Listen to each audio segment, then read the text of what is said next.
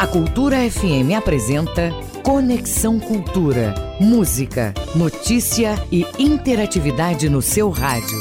Tá aí, cravadíssimo! Oito, oito em ponto. Muito bom dia, muito bom dia para você. Você está lembrado, né? Eu sou o Calixto, sou o Isidoro Calixto, seu amigo, seu amigão de todas as manhãs aqui no nosso Conexão Cultura. Muito bom dia para você. Você na capital, você na Grande Belém, você no interior do estado, onde quer que você esteja. Um dia maravilhoso é o que nós desejamos para você. Até às 10 da manhã você me acompanha, acompanha toda a nossa produção aqui do nosso Conexão Cultura, porque hoje é quarta-feira, meaço da semana, dia 4 do mês de janeiro. O Conexão, você sabe muito bem, aliás, está cansado de saber que é uma produção do jornalismo da Rádio Cultura. Para você ouvinte, a partir de agora tem muita informação, entretenimento e músicas para você curtir, né? E ficar ligado em tudo que acontece no Pará, no Brasil e no mundo. E se quiser participar do nosso programa, é simples demais, você também já sabe, é só enviar a sua mensagem para o nosso WhatsApp e anote 985639937. 985639937. Nas redes sociais é só nos marcar na hashtag Conexão Cultura. Cultura FM 93,7. Conexão Cultura. É verdade, Paulo Sérgio. Hoje é na história. Em 1936, Billboard publicava o seu primeiro ranking musical. Hoje nós comemoramos o Dia Mundial do Braille. Meu amigo, você não faz ideia da importância que tem esse método, tá? Faz ler as pessoas que não têm visão. No Conexão de hoje eu vou conversar com o nosso amigo e colaborador, doutor Eduardo Costa, aqui no quadro de saúde, né? Temos muitas dúvidas com relação a esse período é, inicial de 2023, como de costume, né? Temos aí as doenças tropicais, mas temos aí também que falar de Covid-19, problemas no coração, que é a especialidade central do Dr. Eduardo e vamos bater um papo com ele então. Tem uma conversa com a cantora e compositora Gisele Gris. Eita, que saudade da Gisele, toca muito. Teremos ainda os quadros A Mídia e o Mercado e análise do futebol com o Ivo Amaral. Nosso Conexão já está no ar na nossa Cultura FM. Música, informação e interatividade. Conexão Cultura. É mais um dia de luz. Camila Alves, 8 e 2.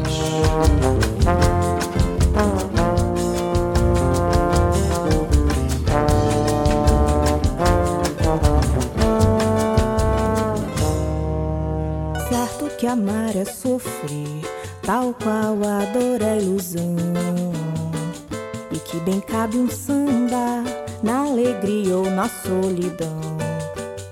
Do que vale a lida se a vida é curta e uma só? Entre os acertos e erros se aprende que tudo no fim vira pó.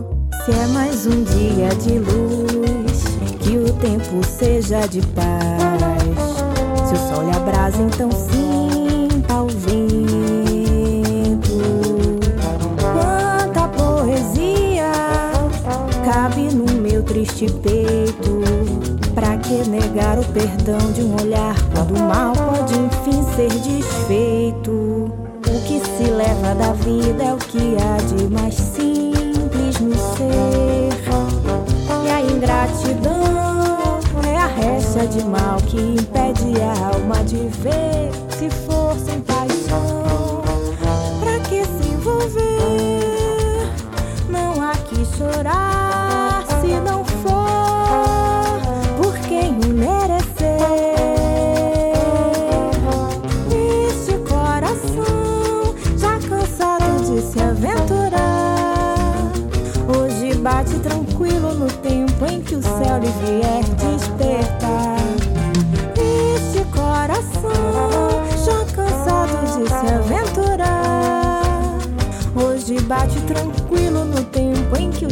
céu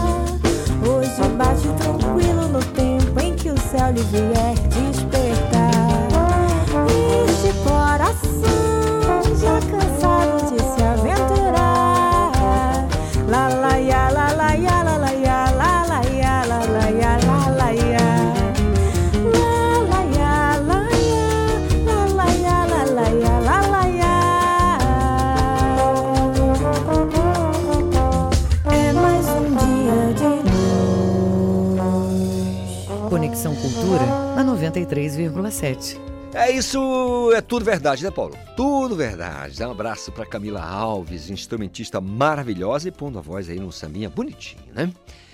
Olha só, são 8 e 6 agora. O trânsito na cidade. Quando a gente fala de trânsito, a gente lembra logo do nosso bom colega Marcelo Alencar, que toda manhã, a postos, nos dá aí a movimentação nas ruas e avenidas da Grande Belém, porque a gente sabe que o trânsito é importante, é, especialmente dando aquela via alternativa para que o, o nosso ouvinte que nos dá essa carona no seu poçante, no seu jaguar, não se perca e não passe aí nenhum estresse no trânsito. Ô Marcelo Alencar, muito bom dia para você. Opa, bom dia para você, meu querido amigo Isidoro Calixto. Um ótimo dia com muita esperança, paz, prosperidade, saúde, né? Para todos os ouvintes do Conexão Cultura que estão ligados com a gente nessa sinergia positiva da Rádio Cultura FM 93,7. E a gente já vai agora eh, falando da primeira dica do trânsito que quem sai de Marituba com destino ao município de Ananindeua ou então a capital paraense vai enfrentar trânsito tranquilo favorável até na estrada do Aurá, tá? Passando da estrada do Aurá pela rodovia BR-316, ele já fica intenso, está um pouquinho complicado, atingindo velocidade média de 17 km por hora. Esse trânsito é, intenso, ele segue até na passagem Ar de Ouro pela rodovia BR-316. Depois, ele já fica moderado e segue assim Calixto até o entroncamento atingindo velocidade média de 40 km por hora. No fluxo contrário, ele está tranquilo na BR-316, do entroncamento até ali próximo eh, da distribuidora São Paulo. Passando dessa distribuidora, ele já fica é, intenso, já fica pesado, atingindo velocidade média de 9 km por hora e segue assim até o Ecoparque Clube Residencial na rodovia BR-316, tá?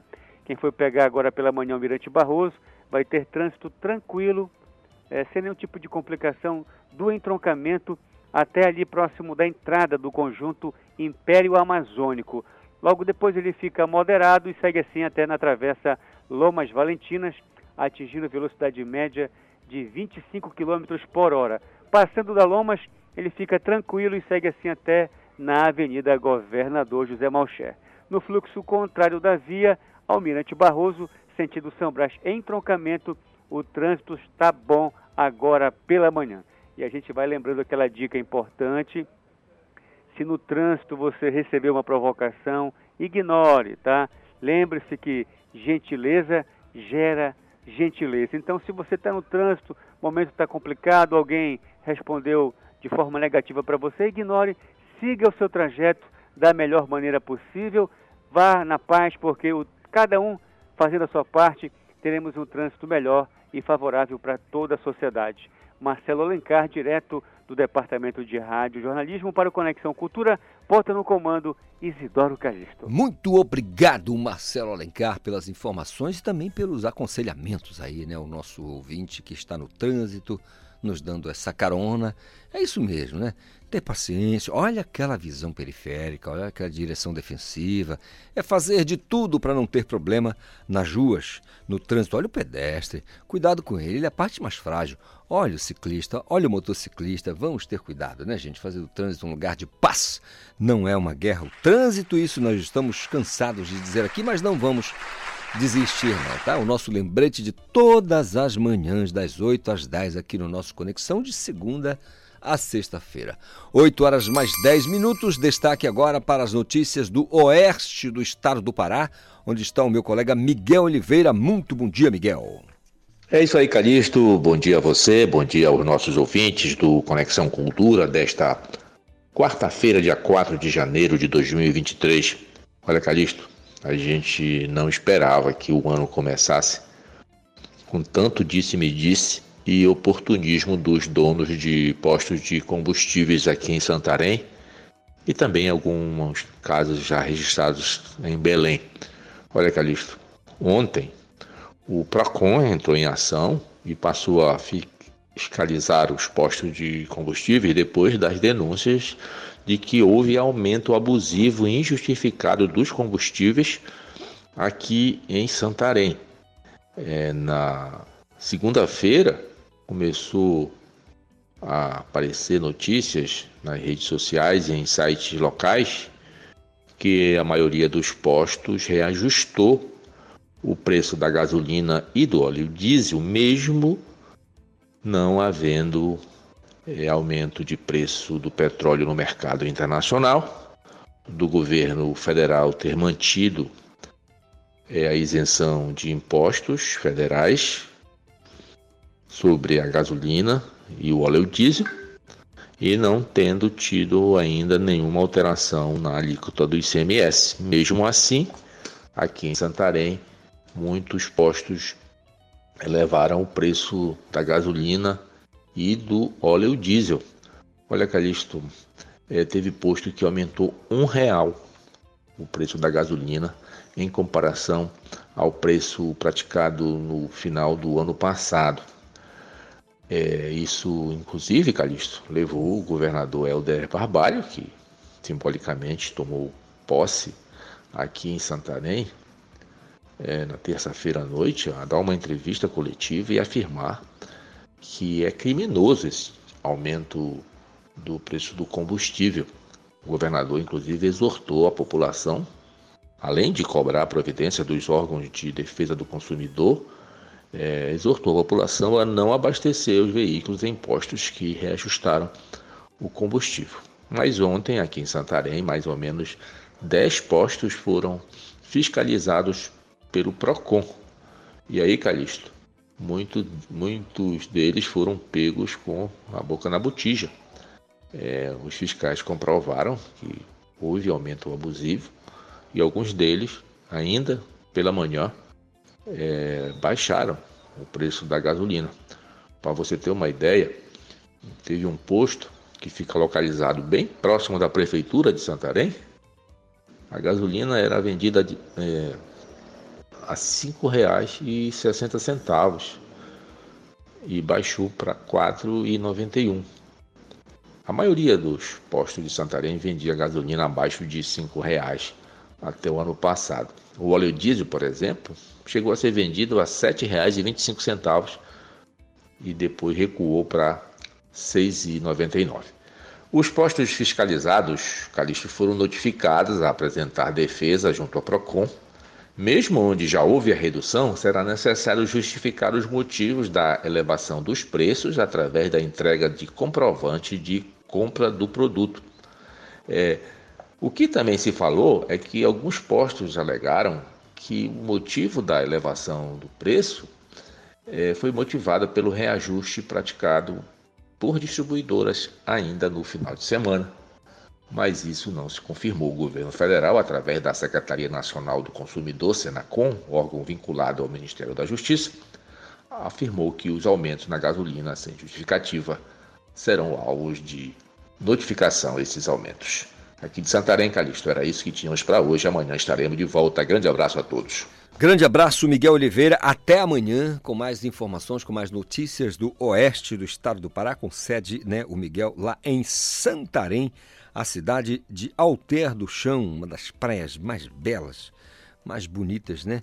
Do Brasil inteiro, que sabe do mundo, né? É verdade, muito, muita gente vem de fora, turistas de outros países, para conhecer Alter do Chão, porque é realmente uma paisagem maravilhosa. E um povo acolhedor, vamos falar a verdade, né? o santareno é um povo realmente acolhedor hospitaleiro. São 8 horas mais 15 minutinhos. Olha, o Diese Pará observou nos seus levantamentos, nas suas pesquisas, um aumento no preço do açaí médio. O André Vitor vai dar mais detalhes para gente. O Diese Pará revela que o preço do litro do açaí médio consumido pelos paraenses apresentou uma alta nos últimos meses. A pesquisa foi realizada em feiras livres, supermercados e diversos pontos de vendas na cidade de Belém. Em janeiro de 2022, o açaí foi comercializado em média por R$ 17,13. Em setembro, foi vendido em média a R$ 16,13. Em outubro, por R$ 16,08 e no mês de novembro apresentou uma alta e foi vendido por R$ 16,65. Com esta pesquisa, é possível dizer que o preço do açaí médio teve um aumento de 3,55% e que de janeiro a novembro de 2022, este tipo de açaí teve uma queda de 10,72%. Porém, no período de novembro de 2021 até novembro de 2022, o produto teve uma alta que girou em torno de 8%, contra uma inflação de 5,97%. Com supervisão do jornalista Felipe Feitosa, André Vitor para o Conexão Cultura. Muito obrigado, André Vitor, pelas informações. Está aí o preço médio do açaí, aliás, o preço do açaí médio. É porque a gente diz assim, tem açaí é, popular, né? tem o médio e tem o açaí grosso. A gente costuma dizer assim é, como a gente sabe nas batedeiras. São mais de 3 mil espalhadas aí na Grande Belém. Aliás, só no município de Belém mesmo. Né? São mais de 3 mil pontos de vendas é, de açaí. E o Diese, que não é bobo nem nada, vai pesquisando e identificou aí que no açaí médio houve um aumento, né? uma certa elevação no valor do, do, do litro do açaí médio. Mas eu acho que é uma questão de sazonalidade também.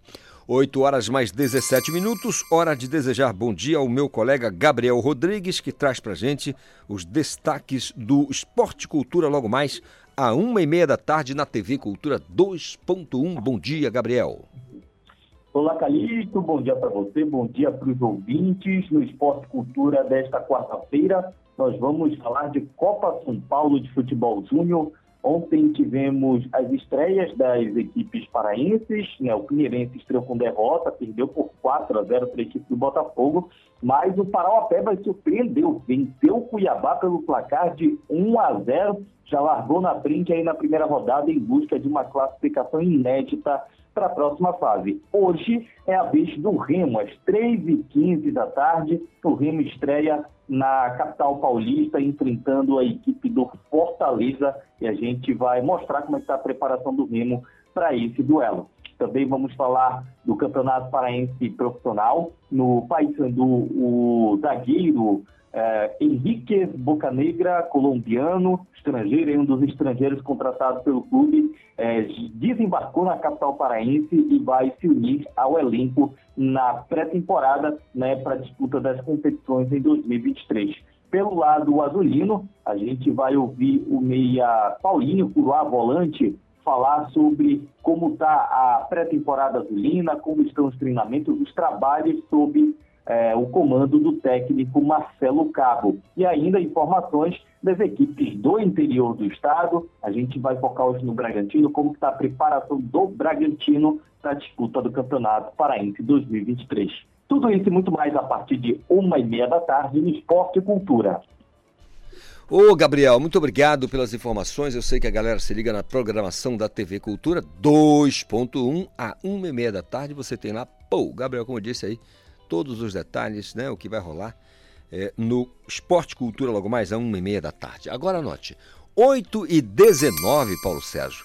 Querendo participar do nosso Conexão Cultura, fique à vontade, viu? 98563 9937 é o nosso WhatsApp.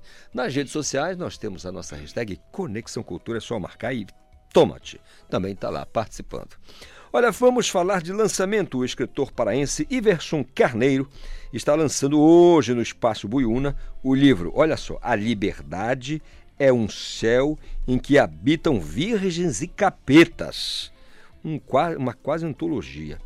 E ele está aqui comigo para bater um papo sobre esse material que vai ser lançado. Bom dia, Iverson, tudo bem? Bom dia, Calixto. Calixto. Bom dia, Calixto. Tudo, tudo bem? Paz, tudo, tudo tranquilo? Tudo em paz. Cara, eu fiquei aqui curioso com o que vem aí na, na capa do livro. A liberdade é um céu em que habitam virgens e capetas. Estamos falando de um romance? Não, não, poesias? é um livro de poesias. poesias. Né? É um, o título ele remete à ideia da dualidade, né? Uhum. De, e nem, nem, nem, nem somos totalmente maus, nem totalmente bons. De fato. Né? De Por fato. exemplo, a lista é agitada, eu sou mais calmo, eu só brigo muito. Eu também, mas eu, a minha agitação é mais né, para fazer o pessoal acordar. Iverson, o, o material que você reúne no, nesse, no livro, que lança no Buiuna, no espaço. Deixa eu só fazer uma correção. Ah. O lançamento do Buiuna foi dia 22. Eu ah, lanço domingo. Tá domingo num almoço de autógrafos no Apoena. Então deixa eu entender, dia 22 de foi dezembro no foi lançado no foi lançado no Boiúna. Agora no próximo domingo... No próximo do... é, depois de amanhã eu lanço em Bragança, na minha cidade, uhum. né? eu sou bragantino. Já, isso já te faz meio humano. Meio humano. Bragantino. já te faz meio é, humano. Então eu lanço depois de amanhã, realizo um sonho né, de mais de 40 anos. Eu lancei um livro no Pará Hum. Muito menos em Bragança. E depois de amanhã eu estou lançando na Casa da Cultura lá em que Bragança. legal, cara. Parabéns. E domingo, dia 8, um almoço de autógrafos no Apoena. No Apoena. Então no estado da Apoena, você sabe, Apoena é um espaço sensacional que fica na Duque de Caxias. Bem, eu não sei se é Duque de Caxias ou Antônio Baena, mas é na esquina, né? Na verdade é um cruzamento ali. É. Cruzamento, é um espaço bem legal, a galera frequenta e vai ser então um, esse lançamento lá. Tem um Bragança no meio da semana e depois, no fim de semana, no domingo. No Apoena. No Apoena. Agora, eu queria perguntar a você se esse material aqui é um apanhado do que você já tinha antes da pandemia ou você desenvolveu nesse período? Na verdade, por isso, por isso o subtítulo uma quase antologia. Hum. Né? E na então, verdade vem... eu completei 40 anos de poesia ano, ano passado, ano retrasado, 2021. Né? Uhum. O projeto era lançar esse livro em 2021. Por conta da pandemia, ele foi adiado para 2022. Entendido. Então é uma reunião de tudo eu publiquei, de tudo não, de boa, boa parte, parte, do eu publiquei nesses 40 anos, mais uma última parte do livro é de poemas inéditos. Muito legal. Se fosse música, seria uma antologia acústica. mais ou caso, menos isso. Mais ou menos isso. Já que é um, um, apanhado vai ser quase uma quase antologia. Agora, quando você fala de uh, a liberdade é um céu em que habitam virgens e capetas, os poemas eles estão é, encaminhados em que direção? Pois é. Ele, eles, são, eles são exatamente por esse, esse título é exatamente por causa disso. Os poemas eles não, não têm uma direção única. Hum né? Eles tanto vão para um lado quanto para o outro. Ele, o livro é composto de vários tipos de vários estilos de poesia, né? É uma coisa eu me dediquei, me dediquei ao longo da minha carreira. Eu nunca me prendi a um estilo. Eu não, eu não posso ser considerado um poeta moderno, nem um poeta pós-moderno, nem um poeta romântico, porque eu escrevo sonetos, eu faço poemas concretos, eu escrevo poemas li, diversos livres.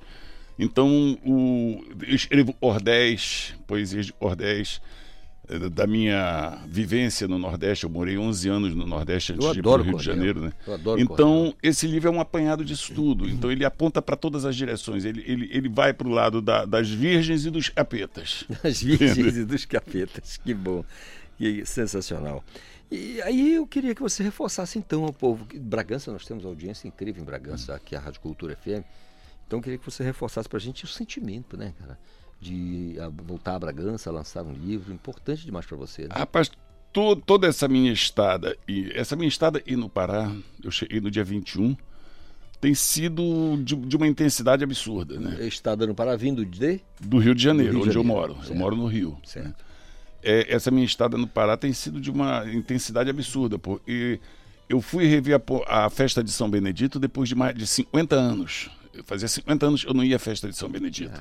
E, e, foi lindo, foi muito emocionante. Quando eu volto de Bragança para Belém, meu irmão faleceu, né? agora no dia, no dia 30. Né? Então perdi meu irmão e agora estou voltando a Bragança para fazer realizar um sonho, é autografar um livro meu na minha cidade.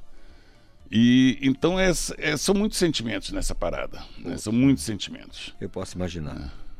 É. O o cenário da literatura, por exemplo, nós aqui temos sempre contato com a cidade de, de Capanema, que também é quase lá, né? Bem próximo. É nordeste do estado. Depois tem Tracuateu, aí você chega à beira. É praticamente na costa atlântica, que é essa é, Bragança, né? E a Juruteu. Um pouquinho à né? esquerda, Juruteu. E aí eu pergunto a você, o cenário é diferente do que você faz no Rio e do que você percebe aqui? Completamente. Em que sentido? Completamente. O Brasil são, são várias, vários países, várias, são várias nações numa só, né? Eu não, vou- não vou dizer que são vários países. O Brasil é um país só. Mas são várias nações numa só. né? São várias culturas, são vários estilos de vida. Né? Você, e você vê numa praia do Rio de Janeiro, você não vê em Ajuruteua, e, e você vê em Ajuruteua, você não vê na- numa praia do Rio de Janeiro. No Rio de Janeiro, água das, as águas da- das praias são geladas o do- da- e são morninhas. Né? E um dado que não tem no Rio de Janeiro, eu amo da, das- da, da- da nossa praia, particularmente de Ajuruteua, é a minha praia favorita, é ir lá a Pratieira. A Pratieira não existe em lugar nenhum, só, só em Bragança. É, e Salinas também. E Salinas também tem, né? Ah, não, no litoral paraense, né? Salinas, verdade. Udual, Marudá, Bragança. É verdade. Mensageira da Dor. O poeta mineiro falou, o cantor pernambucano confirmou. A saudade de ti, menina, é maior que o tamanho do mundo e não cabe em meu coração. tá certo. É, você falava aqui, a gente falava das diferenças, né? No Rio você é, tem essa única atividade, que é Não, escrever. Eu- Sou professor. professor no Rio, mas já aposentado. Estou morrendo de fome, não. É. Sou aposentado, Não, não. Me aposenta há um ano. É? Mas escritor, você acha que o terreno não é fértil? Nem ou- Drummond viveu de poesia, rapaz. É, Nem mas- Drummond viveu de poesia. mas hoje- Ele era funcionário público. Nós temos uma outra realidade, né? Hoje você pode. Infelizmente, infelizmente, pior do que a realidade do tempo do Drummond. escrever- É, cara. O, no, eu, em 2005 eu publiquei um livro chamado Moleque Velho e o prefácio foi do Chico César. O Chico César é meu amigo há mais de 40 anos. Nós, A gente se conheceu lá em João Pessoa. Baiano, quando o Chico, baiano Chico- não, ou paraibano? paraibano. Paraibano, paraibano. Chico, a gente se conheceu em João Pessoa quando ele tinha 16 anos, para você ter uma ideia. E em 2005, o Chico escreveu o prefácio do meu livro Moleque Velho. E ele falava no prefácio, eu cito inclusive na nota do autor desse livro aí, e a gente vive num século quase sem poesia. Infelizmente é uma realidade, é uma realidade é- e uma realidade que foi agravada ainda mais nos últimos quatro anos, né? Pois é, pandemia e esse, e esse, esse pessoal que já. Eu acho que, tem agora- teve coisa pior do que a pandemia. Pandemia é incontrolável, né? E a gente. a pandemia a gente botava uma É máscara. verdade, cara. Gente, é, o pessoal acompanha a gente pela internet. É, vale a pena você passar a vista aqui, aqui pela nossa câmera, porque a, a sagacidade aqui, a, a perspicácia e tudo mais, dá até na, na da, Essa, da essa capa é de um grafiteiro. Pois é, ele foi muito inteligente aqui, viu? Porque a liberdade é um céu em que habitam virgens e capetas, e ele está escolhendo aqui uma ilustração que tem tudo a ver. Eu quero que você fale sobre o lançamento. Bom, no meio da semana é Bragança e depois você vem em Belém. Aí é no, no, no Apoena, né? É. E aí, a galera tá convidada? Como é que vai Todo mundo convidado. Eu espero que vá todo mundo. né? ser? A, a tua relação com os, os, os poetas daqui, os escritores, os professores? Não, a- como- a- eu não tenho muito, não. Ciclo é- embora é. eu tenha começado minha história aí, né? Aliás, minha história começou de uma forma muito curiosa. Eu começou com o Rui Barata, eu era. Eu tive. Na minha adolescência, eu tive a oportunidade de conviver com o Rui Barata. Né? E foi uma- um, grande, um grande fator de crescimento para mim. E uma vez o Rui falou para mim, eu dei uns poemas pro, pro Rui ler e ele virou para mim e falou: Irmãozinho, isso tudo aqui tá uma merda. Mas continua bebendo e um dia tu aprende a escrever. Foi E eu acreditei, era para continuar enchendo a cara. E passei anos enchendo Era a cara. bebendo de outras fontes, Até me, né? dar, me dar conta de ele tinha me mandado ler os clássicos e não bebi encher a cara. entendeu? A gente pergunta sempre pro artista aqui, você bebe em que fontes para poder desenvolver o Pois é, material? exatamente. E o Rui me aconselhou a continuar bebendo. E eu entendi, era para continuar enchendo a cara. Na verdade, você fez uma interpretação literal, gramatical, né? Exatamente. E aí eu levei em muito certo. consideração a linguística. Professor Iverson, olha, uma alegria recebê-lo aqui no Conexão Muito Cultura. obrigado, Vou desejar. obrigado a vocês pelo espaço. Bragança, dia 5, às seis e meia da, manhã, da tarde, na Casa, de- da Casa de Cultura, ali, anti- no prédio da antiga Areb. Aham. E no, a- em Belém, No Apoena. no Apoena, Horário? ao- horário a partir de 11h30 11h30. da manhã, Para almoço de au- autógrafos. autógrafos, né? Tá? Do livro. Tá todo mundo convidado. Gente, vale a pena, tá? A liberdade é um céu em que habitam virgens e capetas, uma quase antologia do professor Iverson Carneiro, Bragantino, que mora no Rio de Janeiro, que deu essa passada aqui pra, luxuosa para bater esse papo com a gente. Professor Iverson, muito obrigado. Obrigado Sucesso a você, na jornada, tá bom? Muito obrigado à Rádio Cultura pelo espaço. tá? Sensacional. Anote aí, 8h30 intervalo, a gente volta num instante. Estamos apresentando Conexão Cultura.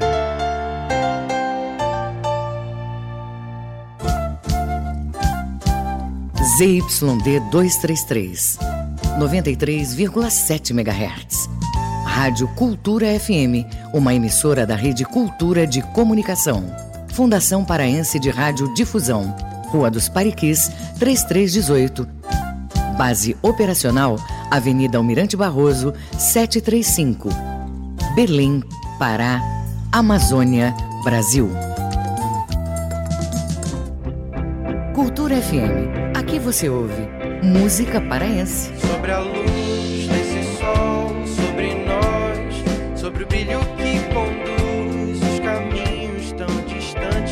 Música brasileira. Quem sabe eu ainda sou uma garotinha.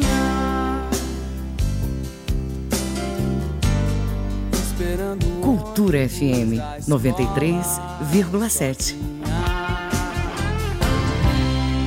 A mais tribal de todas as festas. Balanço do Rock, quarta, 8 da noite. Bar dos Balanço do Rock. Aqui quem fala é Raul Bentes e eu te espero aqui na mais tribal de todas as festas.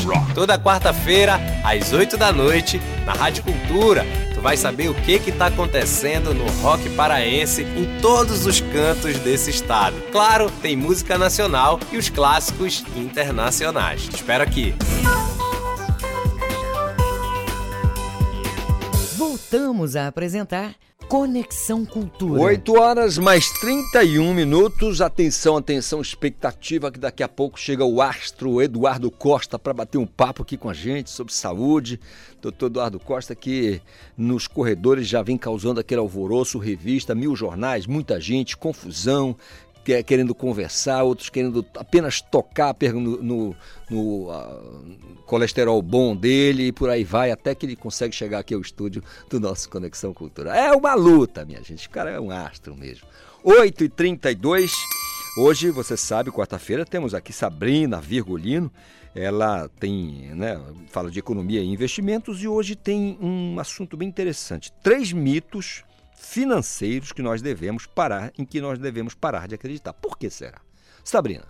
Olá, bom dia, bom dia, bom dia a todos os ouvintes do Pará e do Conexão Cultura. Já quero iniciar hoje esse programa aqui desejando feliz e próspero ano novo de 2023 a todos nós, que seja o ano da nossa liberdade, independência financeira, que todos os nossos sonhos, né, se materializem. Então, a educadora financeira de vocês hoje preparou um tema muito interessante para iniciar com o pé direito aqui no Conexão Cultura. A gente vai falar sobre os três mitos financeiros nos quais você deve parar de acreditar. Sim, embora pareça ser o certo a fazer, muitos desses conselhos, entre aspas, podem ser mitos que, ao invés de ajudar, nos prejudicam. E é claro que, como todo bom brasileiro, a gente costuma basear os nossos cuidados financeiros com o que geralmente a gente ouve falar constantemente. Pensando nisso, eu separei aqui os três principais mitos financeiros em que a gente acredita e nos deixam sérios riscos. Então, vem conferir comigo. O primeiro grande mito que muito se fala é que duas rendas são melhores que uma. Isso é um pouco que assertivo, né? Como se a gente assumisse que com duas rendas nós estaríamos duplamente seguros. Mas se a família conta com ambas as rendas, pode ser que você enfrente aí na sua família problemas caso uma dessas deixe de existir. Quer um exemplo? Bora contar aqui que duas pessoas da mesma família trabalham. Então, as chances de que uma delas seja demitida também é duplicada. Então, se isso acontecer, são grandes as chances de que essa família enfrente aí problemas financeiros seríssimos, né? Então, logicamente que essas famílias com duas rendas de hoje em dia possuem mais dinheiro do que as que possuíam apenas em algumas décadas atrás. Mas ao pagar pelos gastos básicos mensais, como uma casa adequada, um segundo carro, cuidados das crianças, plano de saúde, etc., sobra menos dinheiro ao final do mês. Segundo grande mito, anota aí, hein? Toma nota. Comprar é sempre melhor do que alugar. Bom, eu diria depende. Por quê? Porque o dinheiro gasto com aluguel é uma necessidade como qualquer outra despesa. E aqui vai a primeira pergunta. Você considera o teu dinheiro gasto em comida um desperdício? Segunda pergunta. E o dinheiro gasto com gasolina? Então, ambas as despesas são para itens utilizados constantemente e que parecem não ter valor, mas, na verdade, são extremamente necessários. Então, suponhamos que você possui uma casa e a não ser que você tenha pagado ela à vista, você geralmente paga aí um empréstimo, né? É um financiamento que, a depender da entrada, é maior do que o valor que você pagaria em um aluguel e outras despesas como impostos, manutenção, seguro. Então você não estaria morando de aluguel. Então a escolha entre comprar Adquirir um imóvel e alugar geralmente é um grande desafio financeiro. E é preciso que você, junto à sua família, decida o quanto você deseja estabelecer em longo prazo e investir em uma residência permanente ou não. E o terceiro grande mito que eu separei aqui para você, extremamente importante, é que normalmente se diz que você precisa ganhar mais para economizar mais. Gente, a tua habilidade de economizar é definida pela tua disciplina de separar parte da tua renda mensal e não quanto você ganha. E não importa o valor, a quantia que você receba. Quanto mais cedo você começar a economizar e a rentabilizar o teu dinheiro, mais tempo você vai ter para que os juros compostos façam a mágica das finanças. Quanto antes você pegar a disciplina que tudo que você é, é, é, é, receber, né, você precisa transformar em poupança, abre aspas, né, é, mais tempo você vai ter para que a, a, é, a, mágica aconteça na tua frente. Então, para eliminar esse mito, você precisa entender que é necessário sim sacrificar alguns gastos agora para tua segurança financeira depois. Então, basta você decidir quão importante é ter uma boa poupança para quando você for um pouquinho mais velho. Então, se você gostou desse conteúdaço de hoje, acessa lá o meu Instagram, Sabrina Virgulino, e comenta lá comigo quais são as sugestões de temas que você gostaria de ouvir aqui para os próximos programas. E lembra sempre, lá no meu Instagram tem bastante conteúdo para ajudar você nessa tua lida de organização financeira. Mais uma vez, feliz ano novo a todos os ouvintes do Conexão Cultura. Elis, feliz ano novo, Sabrina Virgolino falando de economia e investimentos, três mitos financeiros que a gente precisa, não é que a gente quer não, é que a gente precisa, não é nem que quer nem que gosta, é que a gente precisa deixar de acreditar, parar de acreditar. São 8h37 agora, meu caro Paulo Sérgio Pompeu, que está aí nesse pegando esse sol da janela, bonitão, numa quarta-feira maravilhosa, né? E para dizer que a Anvisa aprovou medicamentos ou um medicamento para obesos e pessoas com sobrepeso. O, a Roberta Conde tem mais detalhes. A Anvisa aprovou o primeiro medicamento injetável de uso semanal para sobrepeso e obesidade, o Wegovy. A injeção, que deve ser aplicada semanalmente, promoveu uma redução média de 17% do peso corporal nos pacientes, segundo estudo. Outro remédio notabilizado por combater a diabetes, que se tornou popular devido ao efeito colateral de emagrecimento, é o Ozempic. De acordo com estudos, o Ozempic possui a capacidade de causar a diminuição de 15% em média no peso das pessoas para aqueles que possuem qualquer nível de sobrepeso. Apesar disso, o Ozempic não é aprovado para esse objetivo, pelo menos segundo a Anvisa, diferente do Wegovy. A aprovação do Wegovy se baseou em resultados de estudos clínicos que envolveram mais de 4.500 pessoas no mundo. No Brasil, ainda não há uma data definida de quando a medicação vai chegar às farmácias e nem de quanto vai custar com supervisão do jornalista Felipe Feitosa, Roberta Conde para o Conexão Cultura. Valeu, Roberta, pelas informações. Portanto, aí a Anvisa aprovando o medicamento para sobrepeso e obesidade. Aí vem a calhar, né? 8h38 já está comigo, já colou aqui com a gente no estúdio do Conexão, doutor Eduardo Costa, nosso cardiologista de plantão, o homem da implantação da pós-graduação em medicina na Universidade Federal. Portanto, é uma história que está aqui com a gente, viu? Lendário. Doutor Eduardo, bom dia, tudo bem? Bom dia, Calixto, bom dia aos nossos ouvintes, bom dia a toda a turma e um ano iluminado para os nossos ouvintes e para o país, né? Agora que gente, hoje é o primeiro dia, é o primeiro dia que eu estou aqui da reconstrução do país, da terra arrasada, a terra que era plana e voltou a ser redonda. Por falar nisso, ah, eu ouvi no jornal hoje que 7% da população acreditava que a Terra era plana, tá? É. Isso dá mais de 10 milhões de pessoas acreditando que a Terra era plana, pelo amor de Deus. E agora voltamos à civilização, né? É, uma mentira contada 20 é, vezes não, acaba virando verdade. Para mim, que sou professor universitário, médico e que atendo no serviço público. E que sabe ler, né, doutor? E que sei ler, a civilização voltou, pessoal, voltou, graças a Deus. Voltou Legal. desses quatro anos do buraco negro da nossa história. O senhor, o senhor viu aí, né? A Anvisa ela aprovou um medicamento para sobrepeso, eh, sobrepeso e obesidade, mas a gente está falando de um medicamento. Quando, quando a gente fala de. O senhor já disse aqui por dezenas de vezes, em dezenas de ocasiões, que a questão do sobrepeso e obesidade, primeiro é a questão da alimentação, né, doutor? Com certeza. Medicamento nenhum vai fazer com que você não, peso. Não, você... hoje a gente precisa cuidar da criança que já é obesa, tá? Uhum. Da criança. Porque à medida que a gente vai ficando gordo, pessoal, a, o, o estômago da gente aumenta de tamanho. E quando ele aumenta de tamanho, cada vez para a gente saciar é, demora mais. Então a tendência de um obeso é sempre, e a obesidade é doença, sempre aumentar. A, a nossa Constituição, já que agora todo mundo fala em Constituição, a nossa Constituição fala que o nosso povo tem direito à saúde. E não fala do preço, tá? Não tá lá, olha, se for, se for remédio para câncer caro, tá fora. Não.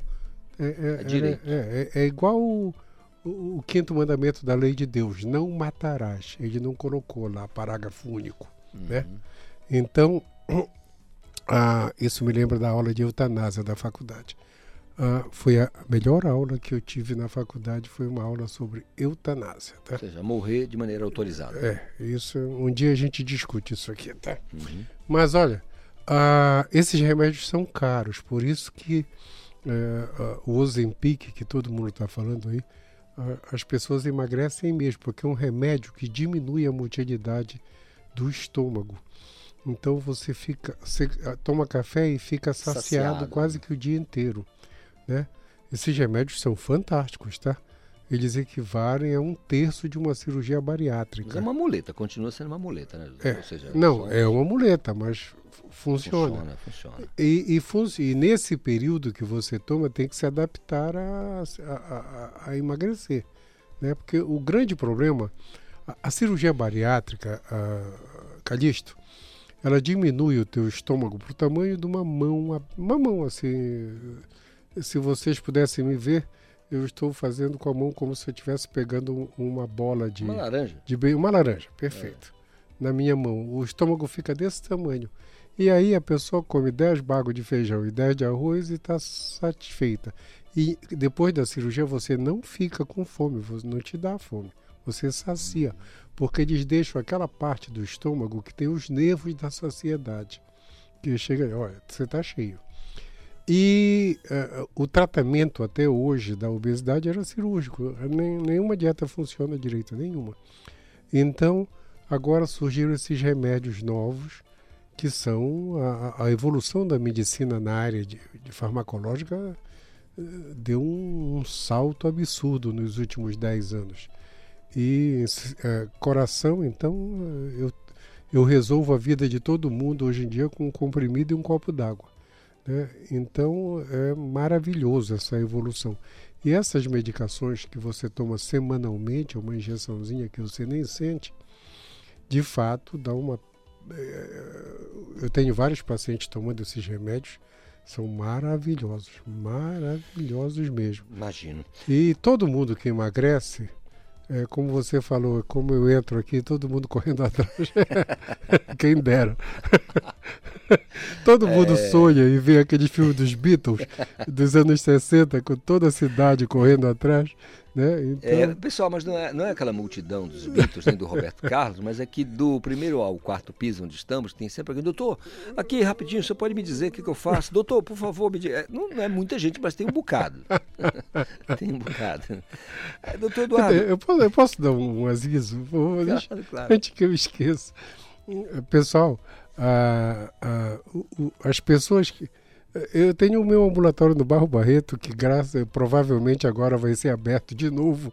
Passou quatro anos que era proibido matricular paciente. Eu falei várias vezes aqui. Agora, com a, com a mudança do governo, né, já que todo mundo tem direito, provavelmente todo mundo que tem SUS vai poder chegar lá no Barros Barreto conosco. Só para vocês terem uma ideia, há uns anos atrás, eu acho que era 2012, é, eu fui no programa de, de manhã cedo da TV Liberal e pedi para todo mundo que tivesse pressão acima de 14 por 9 fosse com remédio fosse no Barro Barreto. A gente matriculou, numa semana 700 pessoas no Barro. Quando assumiu o governo passado, na primeiro dia que eu cheguei lá de janeiro, disseram: o senhor está proibido de matricular qualquer pessoa aqui. Parou pesquisa, parou tudo. Lógico que veio a pandemia, acabou é, atrapalhando tudo, mas eu sou um pesquisador que estou sem atividade há quatro anos, pessoal. Tá? Vai voltar agora, até por causa que esse governo curto, esse governo que passou, meu Deus, é, eu acho que vai ficar até proibido de a gente falar nele que vai ser pecado, tá? É, mas olha só, então hoje a Anvisa liberou isso aí, tá? E é como eu estava vendo num desses discursos dos novos ministros, Aliás, ontem eu ouvi um, um, um, discurso fantástico daquele ministro negro, que eu não lembro o nome. Foi o, da noite. Foi fantástico, fantástico, também. fantástico. A gente fala depois disso. Mas todo mundo tem direito, e quando fala na Constituição que tem direito, não está dito lá que é só quem pode pagar ou só o remédio que é barato. A, toda, a todo tratamento. E esse tratamento da Anvisa fantástico, que chegou bem feito. Só para ter uma ideia, Calixto, só agora que vão revogar o uso da cloroquina. Tá? É, a, a ministra da Saúde. Né, Ontem eu descobri que até agora ainda estava valendo. É, mas ela anunciou, assim que tomou não, posse. Eu vi, ela, ela não, justamente eu estou falando isso é. porque eu pensei que isso tinha acabado há muito é, tempo. Só agora ser revogado. Só então. agora que vai ser Meu é Deus, meu Deus, meu Deus. Uma excrescência científica, né? É. Vamos com devido respeito aqui. É, Doutor... Tipo eu chegar aqui e passar chá de alho para tratar infarto. Chá de sabu sabugueira, como você diz. Não, sabugueiro funciona. sabugueiro funciona para febre do sarampo. Agora, alho para pressão alta só assusta os maus espíritos. Doutor Eduardo, a gente falou aqui de medicamentos para sobrepeso e para obesidade e aí eu pergunto ao senhor, até que ponto a questão da obesidade ela é, robustece a questão do estresse no mundo atual? a obesidade é doença, né? Sim. É, é doença. A obesidade é um, um sufoco. É, os, os, endocrinologistas costumam dizer que não existe gordo sadio. É, desculpe o, o comentário que eu vou fazer, mas eu estava num congresso em Portugal em 2014 e o português falou assim mesmo: não existe gordo velho. Morre logo todo gordo morre antes de ficar velho.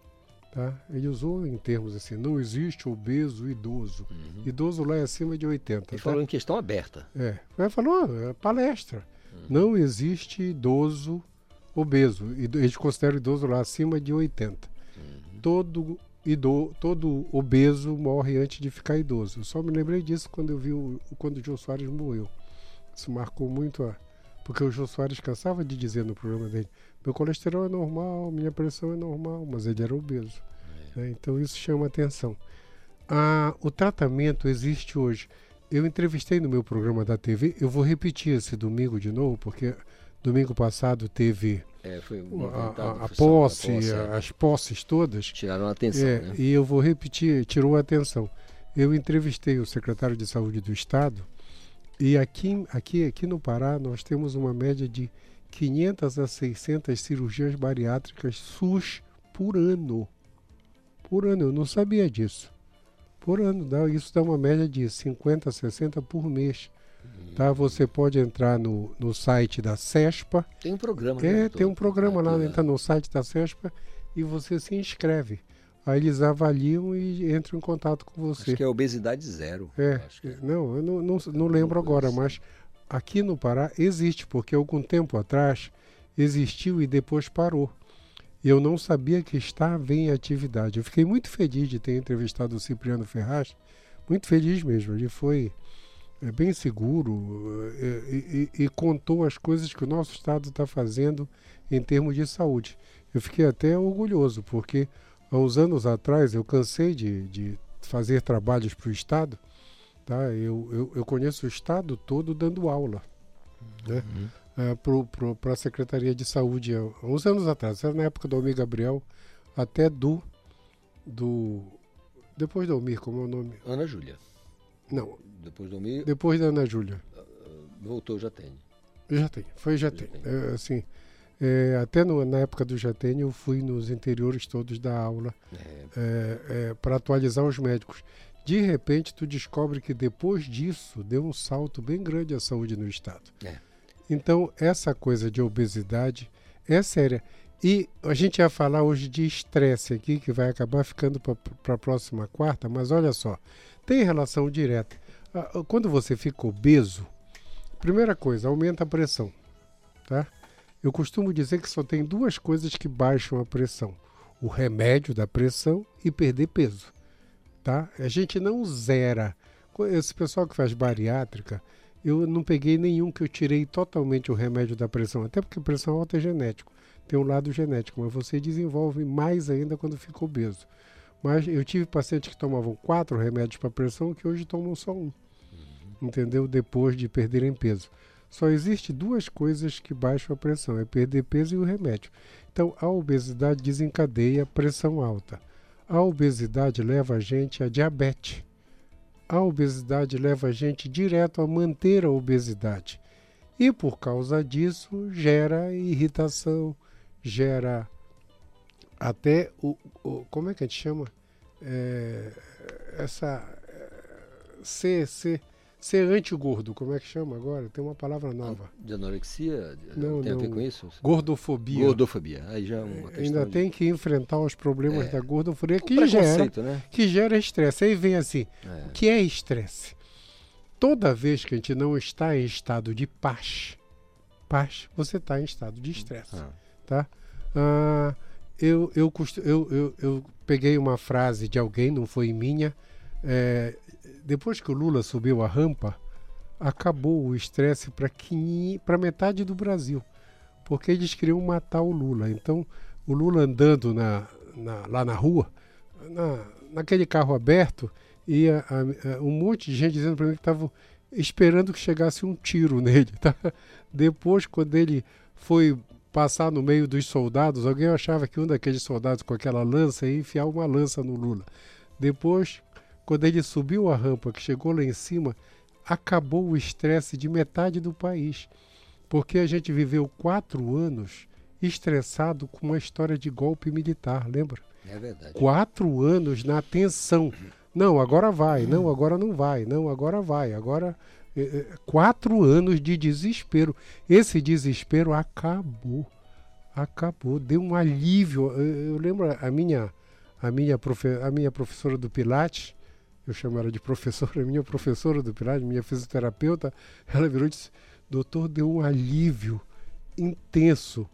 Tá? Depois, depois que acabaram, depois que acabou o dia da posse, deu um alívio, porque todo mundo vivia tenso o tempo todo. Né? Tenso o tempo todo. E aí, pessoal, é, é, é, eu estou falando isso porque é um exemplo de estresse que acabou. Né? Acabou. Mas toda vez que você não está em paz, você está estressado. E o que é que isso faz mal? Por que isso faz mal? Pessoal, todas as reações humanas, ah, eu fico apaixonado, eu fico triste, eu fico deprimido, eu fico angustiado, eu fico feliz com o Paysandu, eu fico triste com o Botafogo. Todas as nossas reações humanas têm uma glândula na gente chamada suprarrenal que ela joga no sangue da gente adrenalina e dá aquela sensação de que o coração dispara, a mão fica fria, a gente tem aquele suor de orvalho na testa, é, é, dá vontade de fazer xixi, dá vontade de fazer cocô, aquelas coisas todas. A minha geração sentia isso quando a gente ia fazer prova oral, né? que o professor dizia, levante aí, venha aqui e conjugue dez verbos em francês. É, eu, eu sempre tive uma prova igual essa. dez verbos em francês. Então, o professor Falcão, lá do Colégio do Carmo, Imagina, eu tinha um professor na segunda série do ginásio que era desembargador. Nossa. É, Nossa, como mudou.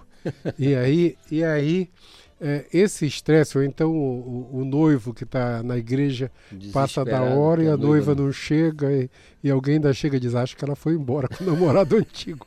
tu tá entendendo? Essas situações são estresses máximos. É. Nos estresses máximos a gente desmaia. Agora imagina, Calixto, tu trabalhar com alguém que tu não gosta. É ou alguém que não gosta de ti e diz para ti que não gosta de ti. No mundo atual, a competitividade do mundo é tão grande, mas tão grande, tá? Que se você for comprar um carro novo, você não tem que contar isso para ninguém, sabe por quê? Metade do pessoal que te conhece torce contra. E a outra metade não está nem aí para ti. Tá? Eu, costumo dizer que depois dos 30 anos nós ficamos solitários. Por quê? Porque ninguém vai pagar o colégio do teu filho, o gás da tua casa, a gasolina, o aluguel, ninguém. É você que tem que se virar. Depois dos 30 anos, teus amigos são pai e mãe, tá? Que são os únicos que, se você precisar de dinheiro, não vão te cobrar juros. então, o mundo de hoje é estressante. Então, você precisa viver de uma maneira que você entre em estado de paz. Ainda mais nós brasileiros que ficamos quatro anos com uma história de um golpe militar à vista. Né? O tempo todo, alguém ameaçando o tempo todo. Uh, essa parte da história a gente vai esquecer. O, o, o, o ser humano tem uma, tem uma fantástica capacidade de esquecer. Então a gente vai esquecer isso daqui a algum tempo, mas ainda vai permanecer um tempo. Então o estresse a adrenalina que vai para o teu sangue na hora que tu tá zangado, triste, deprimido, angustiado, ela lesa a parede das artérias igual a diabetes, igual a pressão alta. Deu para entender? E por que, que o sujeito diz assim, eu vou tomar uma para desestressar? Ele mete álcool. Porque ele esquece. ele esquece? esquece, vai dormir, vai acordar estressado de novo, mas vai dormir. Quem dorme bem, hoje é, é, a gente vai fazer um programa sobre isso, Uh, o sono é um, entrou como um fator de risco para coração, para tudo, tá? A falta dele. Você não dormir direito é. faz um mal doido. Antigamente, os fatores de risco clássicos é cigarro, estresse, diabetes, pressão alta, falta de exercício, obesidade é. e o LDL colesterol alto. Uhum. E foi incluído aí mal dormir. Mal, mal dormir. Pessoal, a gente tem oito horas na vida para trabalhar, oito para viver normal, para se divertir, para viver com, as, com a família Estudar. e oito para dormir. Né? E esse oito para dormir tem gente que não, não consegue dormir direito. Uma vez eu falei para uma, uma amiga minha, psicóloga lá em São Paulo, eu morei em São Paulo 15 anos, eu falei para ela assim: eu não sei como é que tem gente lá no Dante Pazanese ou lá na Escola Paulista que fica uma manhã toda para dizer que está só com uma palpitaçãozinha, uma coisa boba. Aí no fim da consulta diz: Mas dá para o senhor me dar uma receita no remédio para eu dormir? Aí eu falei para a psicóloga: Eu acho isso um absurdo. Ela olhou para mim e disse: eu, eu complementei. Porque se a pessoa tem um problema na vida, ela vai acordar com o problema, não vai resolver nada. É. Aí ela virou e disse: só tem uma diferença. Disse que ela disse: se você dormir bem, você acorda apto para resolver seus problemas. Agora, se você não dormir aí, é que você não vai resolver mesmo. Isso me chamou a atenção há 40 anos atrás. Ou seja, o, o sono é um fator que pode te, te ajudar. Ajudar. Ei, Calixto, deixa eu, eu, eu, o Calixto fica olhando para o relógio. É. Tem um relógio aqui na parede. Ai que, de mim que não olhe. Que todo mundo olha o tempo todo. Ah, ah, já que está no, no, fim, deixa eu fazer um outro comentário. É, essa semana eu tive quatro convites, tá, acabou a pandemia, né? Uhum. Quatro convites para fazer palestras. Eu tenho uma palestra clássica sobre as doenças do coração, qualidade de vida, isso tudo. Que a gente fala de tudo que a gente fala aqui toda vez. E quatro convites essa semana, por incrível que pareça. Chama, a gente chama a medicina isso de lei de Velpo, das coincidências, tá? É, por exemplo, eu já atendi duas pessoas com miocardite de malária no mesmo dia e depois de 20 anos eu atendi de novo duas pessoas no mesmo dia. Durante 20 anos eu não peguei nenhuma miocardite com malária. A gente chama essas coincidências de lei de Velpo em, em, em, medicina. E quatro, on, ontem eu recebi, on, anteontem e ontem, quatro convites para palestrar sobre eh, doenças do coração, qualidade de vida, essa coisa. Era uma palestra que eu já fiz em vários lugares, Banco do Brasil, Caixa Econômica, Receita Federal, universidade, nos meus projetos de pesquisa. E aí eu falei para as pessoas que me, que me convidaram, que estavam entrando em contato comigo, uh, quem me indicou? E uh, aí que eu vou falar aqui com. Doutor Eduardo, que eu tenho um programa na TV há quatro anos, eu sou o chefe da cadeira de cardiologia da universidade, né? Uh, já fui presidente da Sociedade de Cardiologia, tive um monte de atividade de TV e de mídia. Sabe as quatro referências? Hum. Nós lhe ouvimos na cultura. Maravilha. Ah, maravilha, maravilha. Nós lhe ouvimos na cultura. Legal. E essa foi a chamada de atenção. Puxa vida, tu não sabe como eu fiquei feliz. Também. Fiquei, fiquei, fiquei feliz, feliz, fiquei feliz é, é, por nós. Claro. por nós todos aqui, aqui de, desde que o, o, o, começou o programa. Desde que eu começou o programa. Nós, as quatro comentários, os quatro comentários, eu pensei assim, ela vai falar que me vê na TV. Ela vai falar que é porque alguém falou da universidade. Ela vai falar que. Não, não ela virou Conexão Cultura. Conexão Cultura. Nós lhe ouvimos no Conexão Cultura. Doutor Eduardo. Como o nosso. O Calixto Show, ele, ele, é... ele olha para mim e para o relógio. Como o nosso tempo está acabando, Semana que vem a gente continua com o estresse, tá? Estresse. Assunto para a próxima semana com o doutor Eduardo Costa. Excelente quarta-feira para todos nós, doutor. No, nosso, nossos ouvintes, um ano iluminado. Vocês não sabem como a gente está feliz nesse começo de ano. Maravilha. Todo nove mundo. em ponto, Paulo Sérgio. Nove em ponto, tem Cultura Vinil com o Paulo Brasil, tem Cultura da Hora. Na sequência, mais conexão para você. Estamos apresentando Conexão Cultura.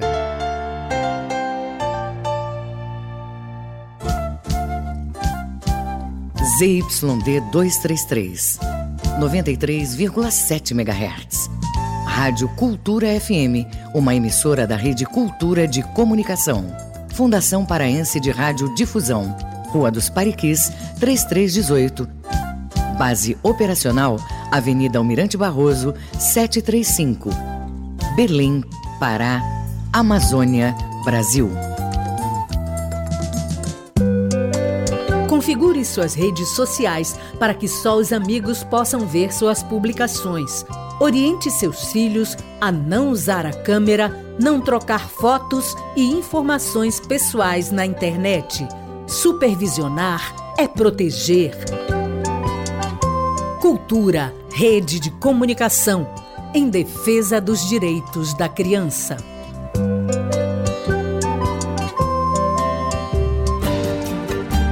FM. Aqui você ouve música paraense. É difícil querer te sentir sem poder andar contra a parede. E o pior é não ter o teu jeito de amar. Música brasileira. Não há nada que me deixa desse jeito assim.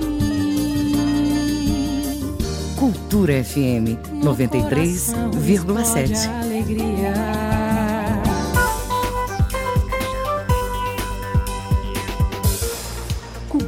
da Hora.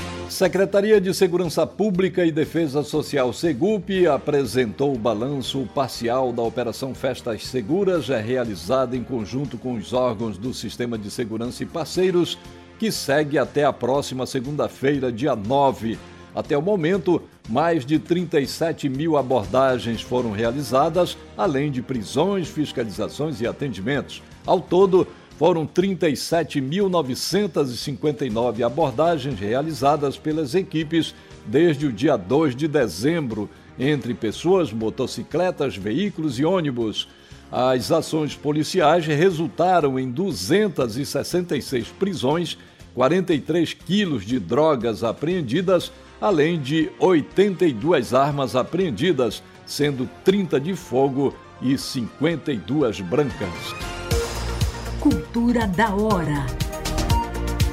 Conexão Cultura na 93,7. A música, o fato, a memória, a história da música em long play.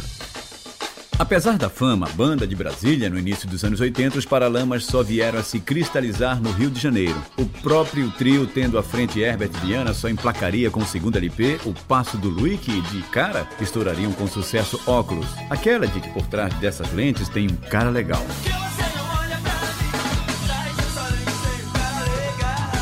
Apesar do alto astral das músicas, o clima geral é de dor de cotovelo com tinturas jamaicanas, pois na época, os Paralamas eram uma banda de reggae rock na linha do outro trio, o inglês The Police. O LP é uma espécie de The Best. A segunda faixa tem Mil Erros.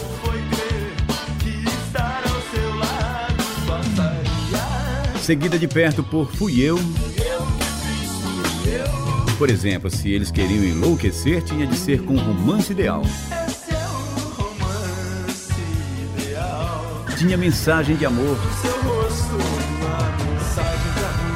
O Brasil pipocava na batida de ska. Tinha música para menino e menina.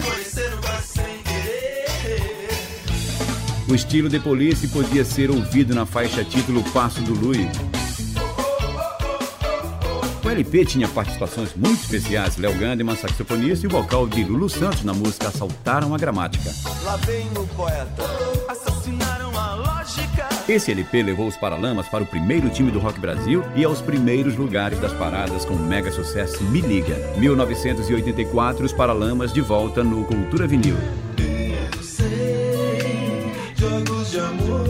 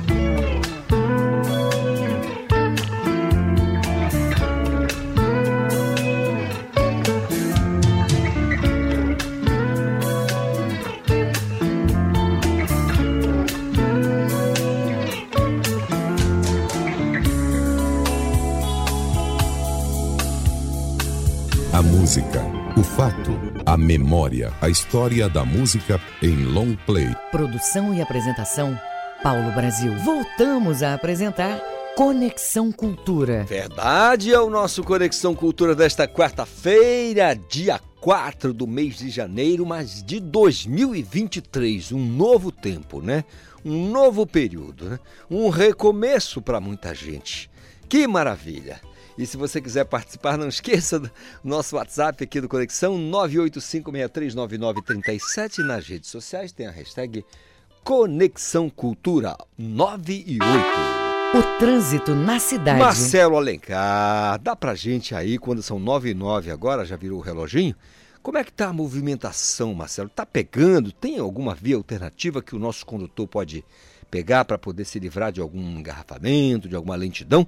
Como é que tá a movimentação, Marcelo? Opa, Calixto, é, novamente bom dia para você e para todos os ouvintes do Conexão Cultura, sempre irmanados com a gente nessa sinergia através da Rádio Cultura 93,7.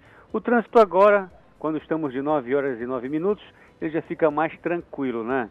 Mas a gente vai orientar o condutor que está no município de Ananideu, Amarituba, e vai pegar agora a rodovia BR-316, informando que agora ele está moderado desde o viaduto do Coqueiro até o entroncamento, assim como também no fluxo contrário da via, sentido entroncamento, é, sentido entroncamento viaduto do Coqueiro, o trânsito também segue bastante é, é, moderado agora pela manhã. Ele segue também tranquilo, Calixto, na Almirante Barroso, do, do entroncamento até São Brás, assim como também de São Brás para o entroncamento, tá? Atingindo velocidade média aí de 35 km por hora. Ele está moderado na João Paulo II, na Duque de Caxias, ele também segue bom na Avenida Marquês de Herval, assim como também em ambos os sentidos da Avenida Pedro Miranda. E é importante lembrar que quem vai pegar agora a Doutor Freitas vai ter trânsito é, bastante tranquilo também agora em ambos os sentidos da via. E a gente lembra a, os condutores, segundo a Associação Brasileira de Medicina de Tráfego, só entre março de 2020 e julho de 2021, o Sistema Único de Saúde, o SUS, registrou 308 mil internações por acidentes de trânsito. O Conselho Federal de Medicina contabilizou quase 3 bilhões de reais gastos pelo SUS no tratamento de acidentados. Então, gente, para reverter isso daqui, só depende da gente. Atenção, prudência, respeito à sinalização, evitar provocações, fazer com que o trânsito possa fluir da melhor maneira possível e só fazer a ultrapassagem no momento certo. Mas antes de fazer a mudança da via, é importante fazer a sinalização indicando a mudança do itinerário, tá? Então, para evitar e mudar esses impactos do, do, desses números negativos, se cada um fazer a sua parte, teremos um trânsito melhor, com mais segurança para toda a sociedade. Marcelo Alencar, direto do Departamento de Rádio Jornalismo para o Conexão Cultura, volta no comando Isidoro Calixto. Muito obrigado, Marcelo Alencar, pelas informações. Trânsito na cidade, mais uma vez o nosso lembrete de todas as manhãs aqui no Conexão Cultura. Cuidado, paciência, responsabilidade acima de qualquer coisa. Você está conduzindo um veículo na via pública, tem pessoas, crianças, né, os mais frágeis, que você precisa ter cuidado. É o nosso lembrete e a nossa torcida para que seu dia seja maravilhoso. Você que transita para lá e para cá e precisa realmente estar tá no trânsito, mas faça isso, tome cuidado, tá bom? 9 horas mais 12 minutos, reforçando aqui o nosso canal de comunicação, que é o WhatsApp 985639937. Nas redes sociais tem a nossa hashtag Conexão Cultura. 9 horas 12 minutos, o governador Helder Barbalho assume consórcio Amazônia Legal. O Pedro Ribeiro tem pra gente as informações.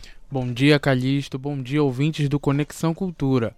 O governador Helder Barbalho vai ser empossado hoje como presidente do Consórcio Interestadual de Desenvolvimento Sustentável da Amazônia Legal. O evento vai ocorrer hoje às 11h30 da manhã em uma cerimônia na sede do próprio consórcio em Brasília. O CAL é formado pelos nove estados amazônicos: Acre, Amapá, Amazonas, Mato Grosso, Maranhão, Pará, Rondônia, Roraima e Tocantins. O governador se destacou como governador que vai buscar os recursos internacionais a fim de fortalecer a bioeconomia como ferramenta estratégica para a preservação da Amazônia. Pedro Ribeiro para o Conexão Cultura. Muito obrigado, Pedro, pelas informações. Portanto, aí, governador paraense assumindo o consórcio é, a Amazônia Legal, né? Por toda a expertise, por todo o conhecimento que tem da Amazônia. Afinal de contas, estamos no meio do trópico úmido e o governador Helder é o nosso governador, governador do estado do Pará, portanto, credenciado a assumir esse consórcio tão importante. Acontece, como disse o Pedro, lá em Brasília, essa cerimônia. São nove horas mais 13 minutinhos. A Joana Melo está chegando, está colando com a gente, porque às duas da tarde, na TV Cultura 2.1, tem o Sem Censura Pará. Olá, muito bom dia para você que acompanha o Conexão Cultura No Sem Censura para de hoje, vamos repercutir uma pesquisa que aponta que mais de 20% dos casamentos acabam após a esposa adoecer e o marido abandonar a relação. A Sandra Nascimento, voluntária da AVAL, Associação Voluntariado de Apoio à Oncologia, conversa mais sobre o assunto.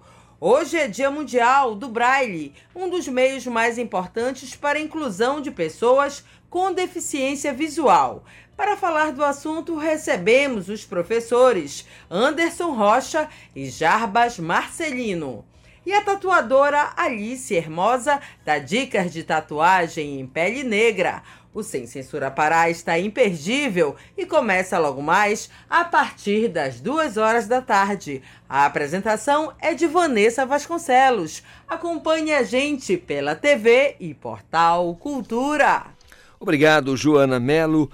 É, portanto, aí os destaques do Sem Censura Pará, programa que começa ao vivo às duas da tarde na TV Cultura 2.1. Repito sempre, eu sei que você se liga na programação da TV. Bom demais, né?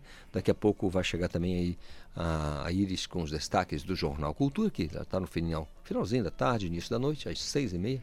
Tem o Jornal Cultura com muita informação. O jornal é ao vivo.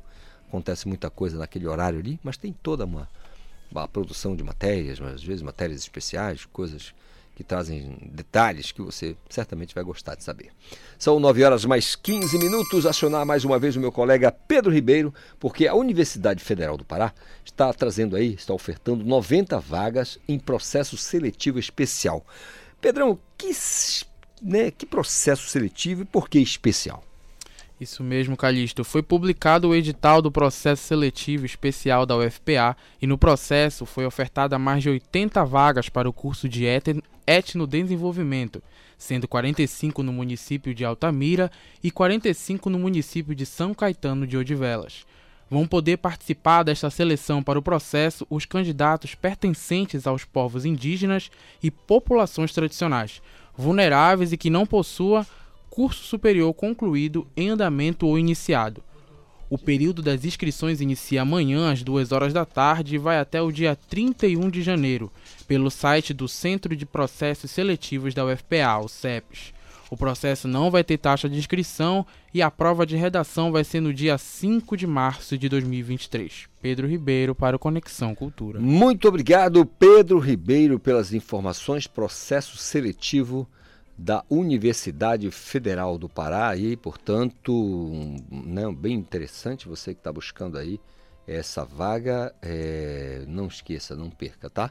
Fique ligado.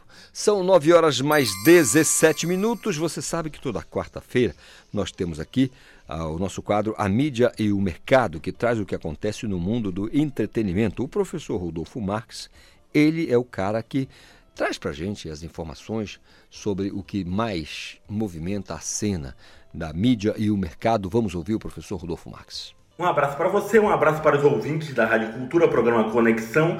É a primeira vez que nós participamos já em 2023. E neste 4 de janeiro eu faço uma nota triste, todos nós acompanhamos o falecimento do atleta do século 20, o Edson Arantes do Nascimento. O Pelé morreu aos 82 anos, em São Paulo, foi sepultado em Santos aí nesse dia 3 de janeiro, né, um velório que mobilizou muita gente, né, todos nós acompanhamos com tristeza, mas o legado de Edson Arantes do Nascimento está em várias áreas, na educação, na política, nas relações internacionais e no comentário de hoje, na coluna de hoje, vamos falar um pouco da presença do Pelé no âmbito da publicidade e propaganda, já que o nosso espaço aqui é dedicado a falar de mídia e mercado. Como atleta, como ex-atleta, ele participou de várias campanhas, foi garoto propaganda de várias marcas e nós vamos comentar algumas dessas experiências, principalmente se relacionando ao contexto. Ele fez uma campanha é, de uma empresa de telefonia móvel, uma empresa aqui do, do Brasil, em um suposto jogo entre Brasil e Argentina. Isso foi ali em 2010. Né, 2010, o Pelé já estava ali com 70 anos e ele é, narrou e participou de um gol. Né? Então era interessante. O Pelé ele circulava né, por outros ambientes, ele gostava muito de música, inclusive, e fez esta propaganda ali no ano de 2010. Também no ramo da telefonia móvel, mais de uma fabricante e não de uma operadora de telefonia. Em 98, ele fez uma propaganda, fez um comercial em que ele falava das videochamadas. As videochamadas que hoje são tão comuns no nosso cotidiano, né? os nossos aparelhos, os nossos smartphones. Nós falamos a partir dos aplicativos ou mesmo né? fazemos nossas, nossas conexões, nossas ligações. Ali né? era um campo da tecnologia da informação ele fez esta propaganda. Também esteve ao lado aí do Carlos Moreno, né, um dos garotos propagandas mais conhecidos do Brasil, eles fizeram campanha juntos. Há até um detalhe que ele teria pedido um autógrafo, né? Pelé pediu um autógrafo para o Carlos Moreno, que é o mais longevo garoto propaganda de uma marca do Brasil, nos anos 80, nos anos 90, ele esteve associado aí a uma empresa do ramo da limpeza. Quando Pelé foi ministro dos esportes, né, entre 99 e 2002, né, inclusive tem a Lei Pelé que é muito importante no âmbito aí da participação, né, dos direitos federativos do jogador. Ele, como eu já falei, né, ele gostava muito de música, então ele fez uma campanha junto ao Ministério da Educação com a peça Toda Criança na Escola. Inclusive ele canta aquele refrão, né? ABC, ABC, toda criança tem que ler e escrever. Nos anos 80 ele fez uma campanha de um videojogo, né, de um videogame que era muito cultuado pelas crianças daquela época, então participa, né? Os jogos ainda eram relativamente rudimentares, considerando a tecnologia que nós vemos hoje, mas ele também associou. Eu me recordo de outras duas marcas né, que ele, é, às quais ele se associava. Aliás, na Copa do Mundo ele era muito requisitado, não só pela FIFA, pela TV Globo, né, foi comentarista da Globo em várias ocasiões, inclusive no Tetra e no Penta, né, em 94. Em 2002, eu lembro dele fazendo uma campanha de uma pilha uma marca de pilha mostrando a durabilidade, né? Alusivo também à carreira dele, né? Que foi uma carreira muito vitoriosa. E eu me lembro também dele tomando um, é, falando de um suplemento líquido. Então ele tomava esse suplemento e se mostrava como um atleta forte, né? Como um grande jogador de futebol. Então, uma lembrança aí afetiva do Pelé, do Edson Arantes do Nascimento, que nos deixou, mas deixa um legado incrível, inclusive também no contexto da mídia e do mercado. Um grande abraço a todos, um ótimo ano de 2023 para todos nós aqui da Rádio Cultura do programa Conexão e até a próxima semana. Até a próxima semana, professor Rodolfo Marques trazendo aí detalhes de a mídia e o mercado, envolvendo inclusive a partida do nosso rei do futebol. Para mim, o melhor atleta do século XX. 9 e 22. Esporte. Ivo Amaral, nós temos já o convite, temos para aí o, o, convite para o Parazão Bampará. Você também é o nosso convidado especial para o lançamento do Campeonato Paraense de Futebol deste ano, sexta-feira, 6 de janeiro, às 18 horas, no Teatro Estação Gasômetro, ali no Parque da Residência, na Governador Magalhães Barata. Você sabe o endereço? Uma programação interessantíssima, né, Ivo? Pois é, olha, eu gostei de ver o convite oficial formulado por você, né?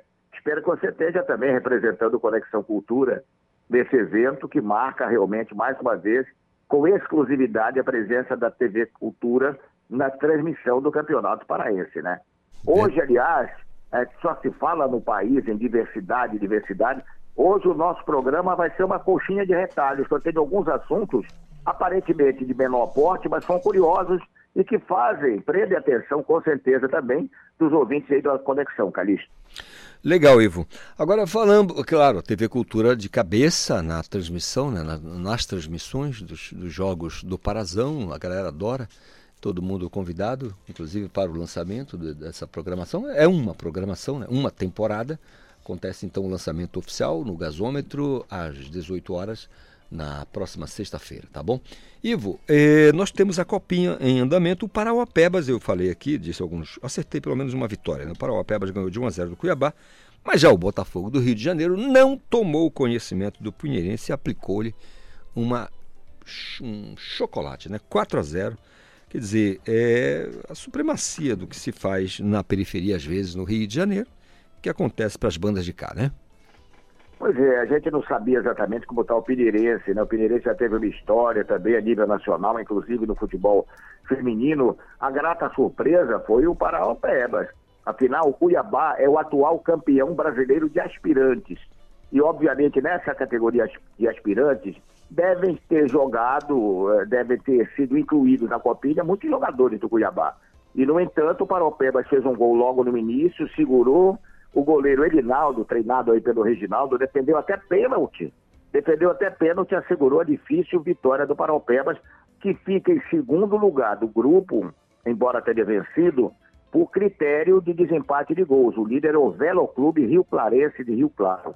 Né? E hoje é a estreia do Remo contra o Fortaleza. É uma estreia difícil.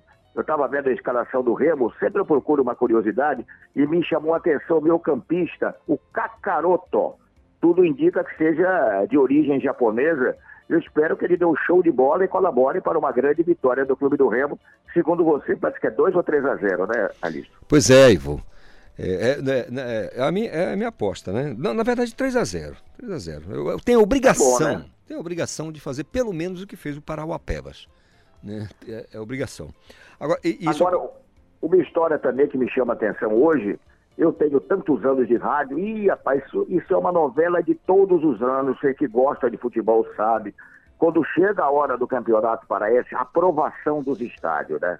Vai o corpo de bombeiro, e toda vez é, lá no estádio Rinaldo, é, é, lá em, em Abaitetu, Humberto Parede, era essa confusão, é, falta o banheiro feminino, falta pintar isso, falta isso, do Pinheirense também era um problema para liberar o estádio do Pinheirense, então o Gluck o presidente aí, já bancou dureza, disse ter um prazo para todo mundo resolver, se não resolverem no prazo que ele marcou, os clubes terão que jogar fora dos seus domínios nos estádios onde a prefeitura indicar. Não tem outro caminho. Né? Às vezes essas exigências podem ser contornadas, mas desde que envolvam segurança do torcedor, eu sou a favor que todas sejam cumpridas, Carice. Verdade, Ivo. É isso mesmo. É, essa novela mexicana que é essa liberação acontece toda, toda vez, toda, toda todo ano é né? isso, não muda. Não, não, não tem jeito. Agora eu quero saber Agora, da, das, da, das, fontes para a, a, o, as equipes principais, né? Do que tem de Remo e Paysandu é, para essa temporada. Olha, geralmente Curuzu e Baenão não tem problema, né? Geralmente é, é aprovado sem problema. Se que ter, sempre o bombeiro encontra um negócio ou outro aí para argumentar. Agora, é, passando para a clínica geral, rapidamente também, tem que ser registrado. É, o, o, Cristiano Ronaldo, que muitos estavam indicando que seria aposentado, pô, vai ganhar um bilhão de reais por ano para defender o Al da Arábia Saudita. Fizeram aquela festa, jogador foi com a família, né? Então essa aposentadoria do Cristiano Ronaldo, embora num centro esportivo muito mais atrasado que a Espanha, que a Inglaterra, ele vai poder brilhar outra vez, né? E o destaque também para o gol do Rodrigo, homenageando o Pelé, o Real se classificou um time, contra um time da quarta divisão, mas o Ancelotti já disse que era impossível jogar num gramado daquele. Imagina então quando o Real Madrid for jogar no Diogão em Bragança, né? Eu espero que o Bragantino, desta vez, prepare o seu gramado em condições para oferecer bom espetáculo. E para terminar rapidamente aí, para não me alongar muito, né? Os jogadores de futebol, chegou a vez deles de nos analisarem. Então eles fizeram uma eleição para apontar os melhores narradores, comentaristas e os piores também, né? Na categoria narrador, venceu meu amigo Luiz Roberto da Globo. E o Galvão Bueno e o Kleber Machado nos últimos lugares. Para comentarista, o pior, adivinha quem foi? Uma surpresa enorme. O pior comentarista eleito foi o Casagrande. E o melhor, o Pedrinho, ex-jogador do Vasco, é um esplêndido comentarista, mas muito mal aproveitado até agora. Enfim, chegou a hora dessa turma nos julgar e, olha, elegeram com sabedoria. Ivo, tenho certeza que a gente vai ter assunto para discutir, porque você tem uma, uma, uma, bronca que eu acho até muito legítima, que é com relação a essas contratações. É, por exemplo, Boca Negra chega, é, é, um estrangeiro que chega para o Paysandu. É um dos reforços do Paysandu Boca Negra, né? Pois é, e aí você tem aquela velha frase que a gente curte aqui, dá risadas quando acontece. Ah. Duas horas depois ele vai embora e você grita, mas que falta vai fazer pra gente, né? Eu espero que o Boca Negra não caia na boca maldita da galera do Papão, né? Se cair, Aí né? danou. tá Vai certo. ser Boca Azul. Ah, ah, ah, anote aí, 3x0 pro Remo em cima do Fortaleza, tá? Vamos ver, amanhã a gente vai falar disso, né? Vai falar O jogo vai ser disso. agora? Agora à tarde, início da 3 tarde, e né? 15 da tarde, na Copinha, Remo e Fortaleza, 3 a 0 para o Leão. E olha que ah, a coisa não tá para brincadeira na Copinha. é- a competitividade Com é muito grande. Um grande, grande abraço, Ivo. E sexta-feira todo mundo junto lá na conexão, né? É, Vai exatamente. você, o Reginaldo, a Pamela, todo mundo lá. Um- E eu vou estar do lado de vocês para acompanhar esse lançamento do Campeonato Paraense. Certamente. Excelente restante de quarta-feira para você, tá bom? Para você também, grande abraço, Calixto. Anote, Paulo Sérgio. 9h30 intervalo, eu volto correndo. Estamos apresentando Conexão Cultura.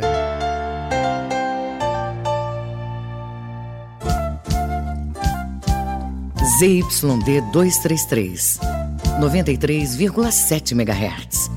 Rádio Cultura FM, uma emissora da Rede Cultura de Comunicação. Fundação Paraense de Rádio Difusão, Rua dos Pariquis, 3318.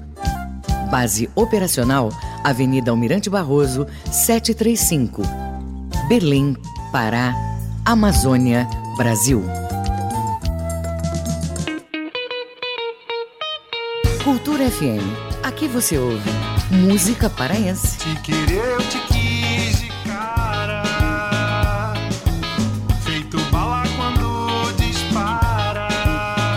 Música brasileira. Você é a letra mais linda do alfabeto. Você é a letra do nome do meu bem querer. Cultura FM 93,7. Deixa você. Voltamos a apresentar Conexão Cultura. Tudo verdade, Paulo Sérgio, tudo verdade. Voltamos com nossa conexão desta quarta-feira e se você quiser participar, fique à vontade. Daqui a pouco um som da Gisele Gris aqui pra gente, tá bom? Então fique esperto. 9h30, se você quiser participar, vou repetir o nosso WhatsApp. 985639937, 985639937 nas redes sociais. A nossa hashtag é Conexão Cultura. 9h31, a Iris já colou comigo aqui no estúdio, porque eu disse mais cedo e repito, de novo e devagar. Às seis e meia da noite tem Jornal Cultura na TV Cultura 2.1. Iris, come, conte tudo, não me esconda nada. Bom dia. Bom dia, Calixto. Bom dia, pessoal. Hoje a gente vai estar acompanhando a posse do governador reeleito Helder Barbalho em breves. A posse simbólica aconteceu, acontece na Orla, em frente à cidade. O governador liderou as urnas em breves e ficará por mais quatro anos à frente do Executivo Estadual. Também vamos acompanhar a queda de crimes violentos no Pará. Segundo dados, houve uma redução de crimes no Pará, o que mostra uma realidade diferente dos últimos quatro anos na segurança pública. Com as reduções significativas na criminalidade, em todo o estado, o mês de dezembro de 2022 é considerado o melhor mês da linha histórica, alcançando redução de, eh, redução de 9,45% nos crimes violentos, letais e intencionais. Também vamos ver a posse do novo ministro, ministro das cidades, Jader Barbalho Filho. Jader Filho, presidente do MDB no Pará, tomou posse nesta terça-feira em cerimônia realizada em Brasília. Jader é filho do senador Jader Barbalho e irmão, do, irmão mais velho do governador reeleito do Pará, Helder Barbalho. No seu primeiro discurso após assumir o cargo, Jader já deu destaque aos programas Minha Casa Minha Vida, cuja retomada será uma das prioridades nesta pasta. Isso e muito mais você acompanha no Jornal Cultura às 18h30 de segunda a sexta. Bom dia, muito obrigado. Iris Tilma aqui com a gente, trazendo os destaques do Jornal Cultura logo mais. Eu sei que você se liga na programação da TV Cultura às seis e meia da noite, tá? 9h33, 9h33, Get Flow Preto Show. É o show documentário que dá continuidade do projeto do álbum do rapper Pelé do Manifesto. O filme já está disponível no canal do YouTube do artista e conta ainda com participações bem especiais. O Pelé do Manifesto está com a gente. Ô Pelé, bom dia, tudo bem? Oi, Calixto, bom dia. É um prazer estar aqui com você. Tranquilidade? Tudo ótimo, graças Fala- a Deus. Fala pra gente como é que deu essa ideia do, do material audiovisual. Então, a gente tinha feito, eu e meu produtor Marcel Barreto, a gente tinha feito o disco Get Flow Preto Show, é, e era o disco com uma pegada mais black music, né? Fazendo esse elo entre entre a música preta e o rap mesmo, também é música preta, mas uma música mais atual, mais contemporânea, mais urbana. E a gente viu que o projeto ficou tão bonito que ele merecia realmente um registro de vídeo disso. Aí deu essa origem a esse, esse documentário show, né, que é o Get Flow Preto Show. Legal, muito bom. O, o, o Pelé, é, como é o material que você que está disponível em, em audiovisual tem tem é, é, locação? É uma coisa mais de estúdio? Como é que é? Só para a gente ter uma ideia. Na verdade, nós gravamos no Memorial dos Povos, né, durante a pandemia, então infelizmente não pôde ter presença do público, mas é um show mesmo lá nesse ambiente no Memorial dos Povos, está disponível no YouTube na íntegra, né, com a minha banda, com participações, enfim, é um show muito legal, muito interessante. Muito bom. É, eu queria que você convidasse então os ouvintes aqui do Conexão Cultura a assistir né, o, o, o teu material no YouTube. Então convido a todos aqui do Conexão Cultura a prestigiarem esse material. É o segundo DVD de hip hop do norte do país, né? Segundo ao vivo de hip hop do norte do país. Música urbana, música de hip hop, música black, música preta, muita coisa legal, muita coisa interessante, audiovisual, grafite, enfim, tudo que vocês imaginarem de coisa legal, esse DVD reúne, viu? Podem assistir que vocês não vão se arrepender. Maravilha. Pelé, desejar sucesso na jornada, sempre na carreira e que o lançamento, que as pessoas curtam, que você tenha um processo criativo ainda mais apurado para trabalhar e trazer diversão para todos nós, tá bom? Obrigado, Calixto. Bom dia, viu? Excelente dia ao Pelé do Manifesto que bateu esse papo aqui com a gente sobre Get Flow Preto Show. É um show documentário que dá continuidade ao projeto do artista eh, Pelé do Manifesto. 9 horas mais 35 minutos.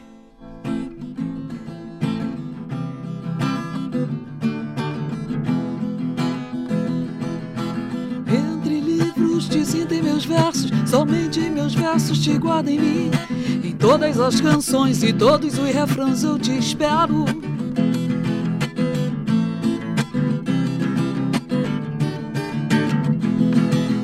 Num quarto escuro me faço em silêncio, em teus pensamentos confusos. O frio me acalma e o tempo é espera de tudo. Flores de maio, flores pra ti, flores de todos os tons e cores, flores em mim, flores em ti, flores pro nosso jardim. Flores de maio, flores pra ti, flores de todos os tons e cores, flores em mim, flores em ti, flores pro nosso jardim. Falar de música, então, a cantora e atriz Gisele Gris é o que nós podemos chamar de a verdadeira manifestação da artista completa. Dizem as, todas as línguas, em todos os idiomas. Né? São 40 anos dedicados à arte. Cantora paraense traz em seu currículo premiações e participações em shows de grandes artistas, como Chico César, por exemplo. Chico César está né, no firmamento já pra gente. Bom dia, Gisele, tudo bem? Bom dia, Calixto. Quero me apresentar poeticamente, falando. Me chamo Gisele Gris. Venho navegando por muitos rios e percorrendo longas estradas. Trago comigo a música, a poesia. Trago comigo o bailado das histórias que ecoam nas vozes das contadoras e contadores de histórias, vozes conduzidas pelas asas dos pássaros livros. Trago comigo o despertar do viver, a leveza do amar. Trago comigo flores vivas. É isso aí. Show, show, show, show, show. Tem uma, uma, uma música que eu não vou saber o título agora, mas que durante muito tempo ficou na programação da TV Cultura, que foi gravado no Timbres, lembra? Uhum. No Timbres, que É você marcando o tempo? harmônica. Ah, Lembra? tá. Era, era, fazia parte da. Era o interprograma, entrava no interprograma e tinha uma, uma, uma música que você executou no Timbres com a harmônica. Eu não me lembro, Pois assim, é, mas é, nossa. ficou emblemático aquilo aí. Ficou muito, Caramba. ficou muito tempo mesmo ali, Uhum. final da, da- da década de 2000, Uhum. estava o melhor juízo, 2008, Bacana. 2009. Muito legal. Legal. De lá pra cá, mudou o que na tua carreira? Nossa. Bastante coisa, imagina. É, é, eu tenho Estamos aqui- falando de mais de 10 anos. É, né? eu tenho... Nossa, eu até trouxe aqui uma colinha cheio de coisas, desse início da carreira, né? Que já são aí, na verdade, eu acho que tem uns 42 anos já. Que você começou. É, de carreira. Agora, E- era mais. No começo você era mais, mais é, letrista, gostava mais de cantar ou, ou de instrumentos? Não, na verdade, as coisas elas foram. Eu costumo dizer que as coisas elas são interligadas, né? A arte tem muito isso de essa junção das, da- da- da- da- das coisas, né? Da música com teatro, a dança, enfim, a contação de história, de histórias. E eu comecei com o teatro, no teatro do Sesc. Eu sou cria do Sesc, Legal. na Doca. E com 14 anos de idade. E dali começou os bares, ainda muito jovem também, né? Os bares. E já fui chamada para outros grupos de teatro também, participar de outras. Em se tratando de arte cênica, né, de lá para cá, é, hoje, como é que você avalia essa a cena da- do teatro aqui na capital? Pois é, eu tô, eu particularmente, eu não estou muito envolvida com essa parte do teatro. Afastou um pouco. Mas eu, é, mas eu noto algumas coisas que eu já fui assistir, eu noto que o cenário ele começa a voltar, a retomar, né? A re- reflorescer, digamos assim, né? Como na verdade todas as artes, todas as linguagens, né? Porque nós tivemos aí também uma parada brusca pela questão da pandemia, né? que eu acho que todos os artistas, não só os cantores, cantoras, musicistas, como a parte da dança, do teatro, de tudo, parou, né? Então eu, eu acho que agora re- retorna assim, né? Refloresce a arte aqui Legal. na Isso- cidade, isso- tanto isso- na música, no teatro. Isso tudo. aquece o coração do artista, Sim, né? sim, sim. Os bares voltando, né? As apresentações aí de, de, de tudo, né? Por mais que eu, eu conversei com muita gente Uhum. é, nesse período, ao longo de tantos anos, televisão, rádio, tudo. E o artista, por mais que diga, olha, não, no período da pandemia a gente pôde fazer lives, outros não puderam, né, por uma É. questão de estrutura. É, Foi legal, eu consegui me virar, mas eu duvido que alguém diga que vai substituir o calor de uma plateia. Não, claro né, que tem não. Eu como, né? particularmente, eu não fiz. Eu não quis mesmo, eu, eu fiquei quieta.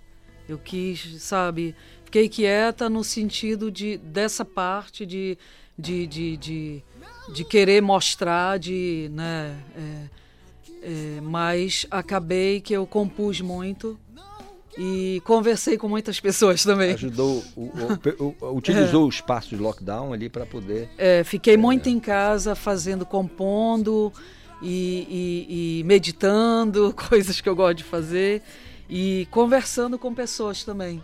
Sabe, fiz ami muitos amigos é, é, pe- pelo telefone, né? Pelo zap, assim. Mudou, né? É.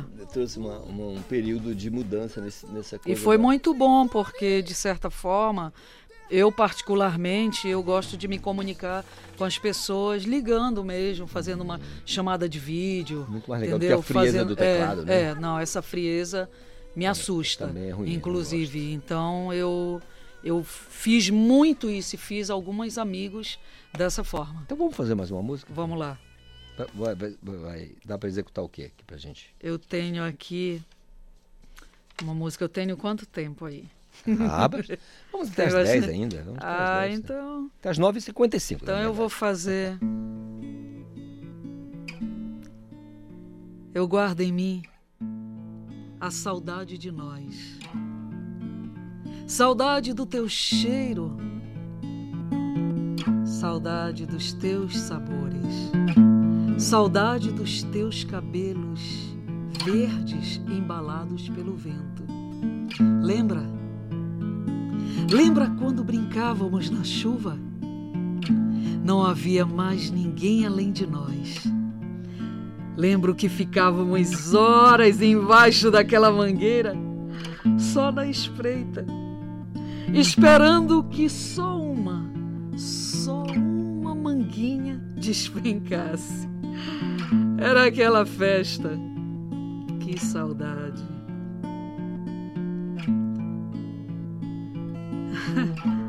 Saudade dos teus rios sem fim.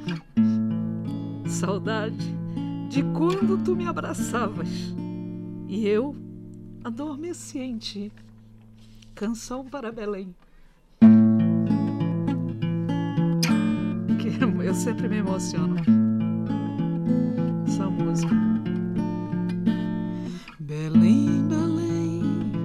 Cidade que adormece em mim e que amanhece verde em ti, bordando versos e canções no leito desses rios sem fim. Belém, Belém, me traz a chuva a infância que vivi em ti, tecendo sonhos em teu céu. Me abrace,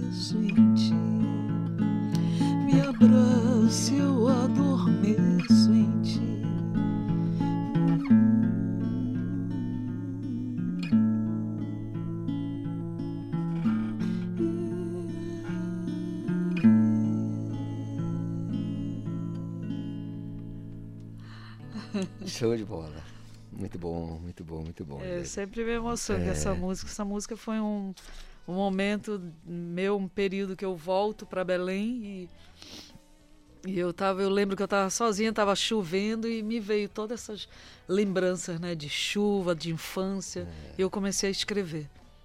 Por que que lembranças da infância parece que para quem mora na Amazônia é mais legal do que em qualquer outro lugar do mundo? Eu tenho essa impressão também. Porque, Eu assim, sou eu sou- suspeita eu- falar, né? eu digo- Minha infância eu foi maravilhosa. É porque eu digo isso porque eu sou sulista, né? Eu sou Ah, paranaense. tá. Então eu cresci na Amazônia, mas eu, Uhum. a primeira infância Olha. eu passei na- na- no sul do Brasil, sou paranaense. E, e engraçado que as minhas melhores lembranças da infância parece que na Amazônia tem mais graça. É bonito lembrar lá do sul também, mas é, parece que aqui na beira do, lá do rio, lá em Porto de Mós, lá em Gurupá, lá em Almerim, lá em Monte Alegre, quando não tem jeito, não tem como não se emocionar, Né? sabe? É muito legal. E é essas lembranças mesmo de tudo, Que essas, traz, né? esse verde, né? Esses rios, tudo. Nossa, gente, não É. tem igual. É, 2023, um novo período na vida da gente. O que, que você projetou para esse ano?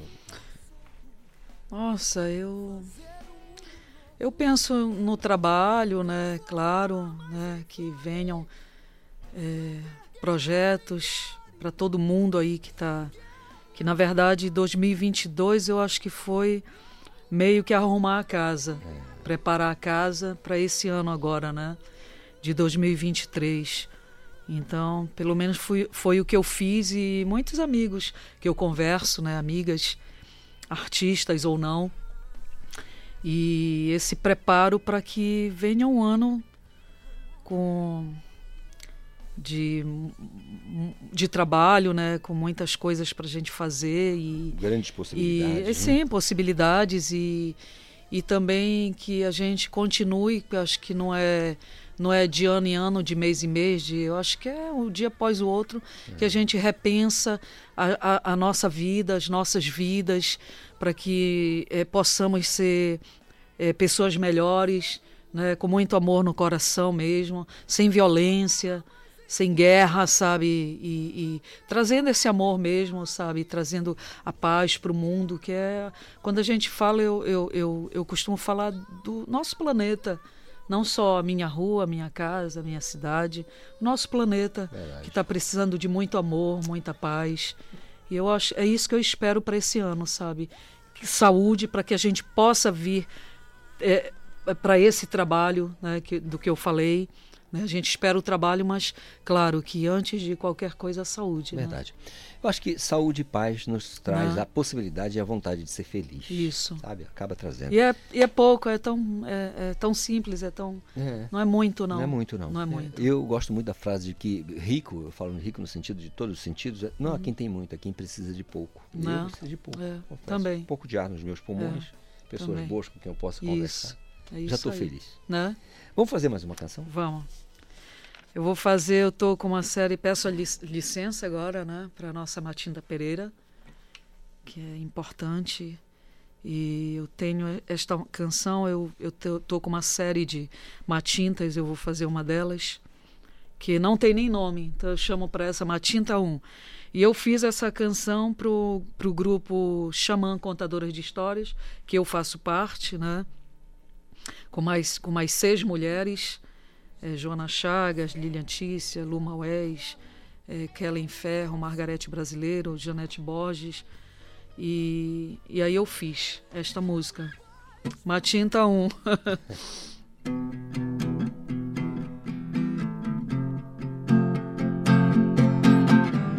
Somos mulheres, somos vida. Somos guerreiras, somos lua e sol, chuva e trovão. Somos lobas, bruxas matintas, somos Gaia. Somos ventania, fogo e água. Somos o sagrado feminino. Nós somos a resistência, deixe existir. A resistência deixe existir.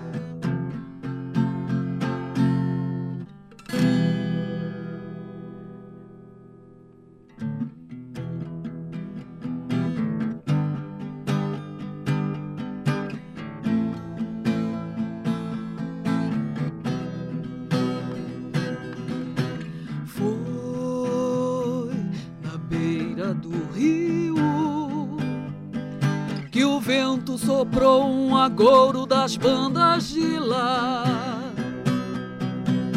Ouço o teu assobio, meu corpo estremece, o medo vem me sufocar. Matinta Pereira.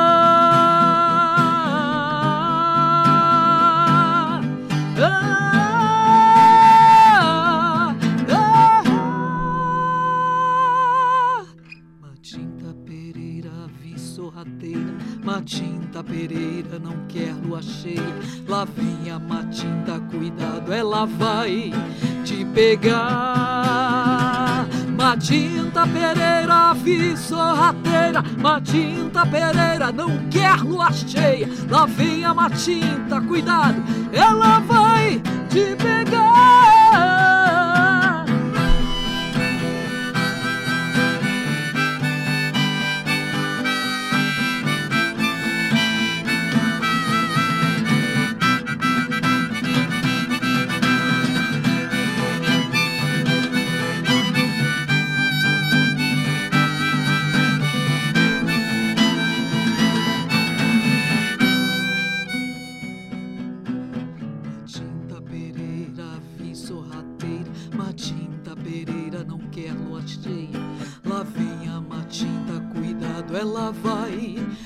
Pegar.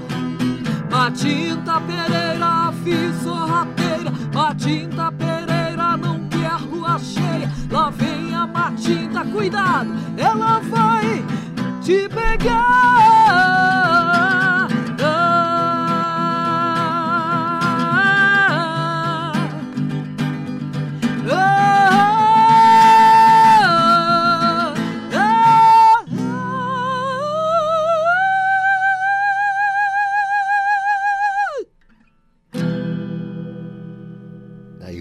O tradicional da matinta, afinal. Legal. Tô com medo de soltar uma voz, estou muito próxima do microfone, parece que vai explodir tudo. e monitorando aí com fone, aí já, já dá É, para né? controlar, né? E bacana é que eu sempre digo os artistas aqui, cantar essa hora da manhã, a gente sabe que não está aberto o É, suficiente. É, né? eu fiz um, um aquecimento antes Cê- de vir, é né? bom.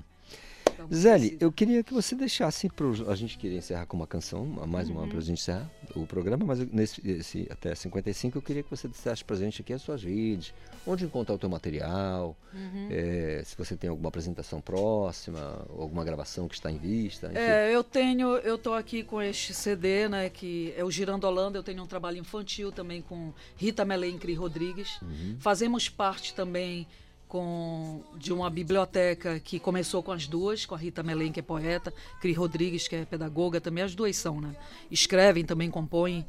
E fica na- no bairro da Marambaia, é a Bombolê, Biblioteca Comunitária Itinerante Bombolê, que fica no bairro da Marambaia. E nós estamos com esse projeto aqui desse, deste CD, que saiu pela emenda do. ainda com o deputado federal Edmilson Rodrigues, né? E chama Girandolando, então é um dos trabalhos. Também trouxe aqui a Sandra do Ailib também, tem uma canção Veio minha aqui aqui. gente, é, pois é, maravilhosa. Esse projeto Kira também, que é um livro, que tem um CD, que é de Luiz Spinelli, e eu participo aí com canções também, compo- como compositora. E é, Gisele Gris na, no Face, né? É, que eu acho que é o meu maior público. As pessoas dizem que Face já era, para mim não. Não, não já era nada, para mim não. Não. É o meu maior público é no Face. Então é Gisele Gris, G-I-S-E-L-L-E, Gris com G, Z, G-R-I-Z. E no, no Instagram a mesma coisa. Legal, Tá? muito bom. É, Plataformas digitais, ah, ah, tá, YouTube, não, por enquanto, é, por enquanto, isso aí eu, É. eu, eu preciso, eu tô meio, digamos que, meio que fora. Mas assim, vai um começar, pouco. É, né? não, sim. São muitos anos de carreira, mas eu levo a minha carreira meio que, digamos, como é que eu posso te Ao dizer? tradicional? É uma coisa assim, eu tô fazendo aqui, tá legal, aí já, já de repente eu, eu tô. é, eu fiz as viagens que eu fiz, por exemplo. Aí eu tava em fui para vários lugares, né? Então lá eu cantava, a hora eu não estava, a hora eu estava no teatro, ou estava fazendo outras coisas. Então é meio que assim, né? A minha carreira. Eu trago ela, não vou dizer devagar, mas eu vou. É, é, é, é meio do jeito que eu acho que tem que ser. Que maravilha. Uma alegria receber a todos vocês aqui através do nossos, da, da nossa sintonia 93,7, do nosso canal portalcultura.com.br, através do YouTube que você acompanha a nossa programação, sempre de segunda a sexta, das 8 às 10 da manhã aqui no Conexão Cultura. E é uma alegria para mim que você me dá essa chance de me comunicar, com, me, me comunicar com você. E eu tenho muita alegria disso, faço questão de dizer. Espero encontrá-lo amanhã, espero encontrá-lo amanhã com saúde, paz e muita vontade de ser feliz, tá bom? A gente vai encerrar com uma canção da Gisele Gris, que está aqui com deu esse, né, esse luxo para a gente estar aqui na manhã desta quarta-feira. Muito obrigado, Gisele. A gente encerra com você. Gratidão, Calixto, gratidão, programa, equipe toda. Foi um prazer estar aqui. E vamos lá, vamos de música, né?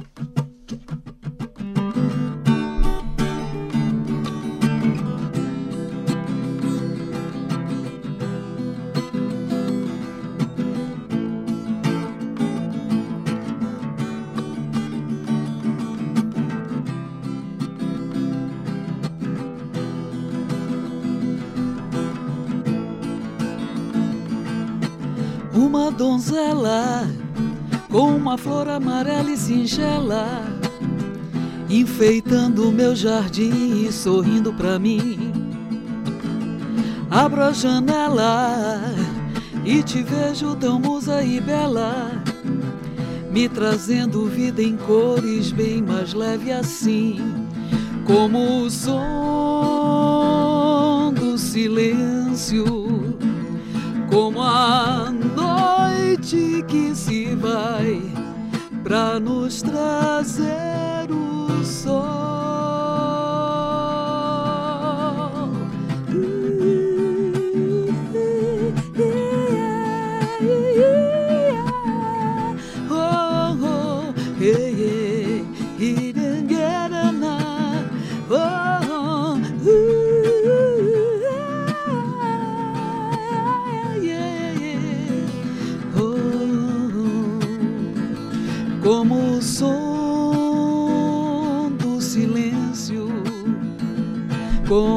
Noite que se vai para nos trazer o sol. Que venha o sol para as nossas vidas, muito amor, paz, né?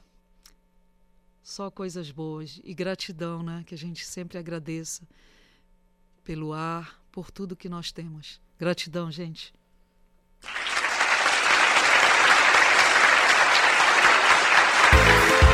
Conexão Cultura, uma realização da Central Cultura de Produção.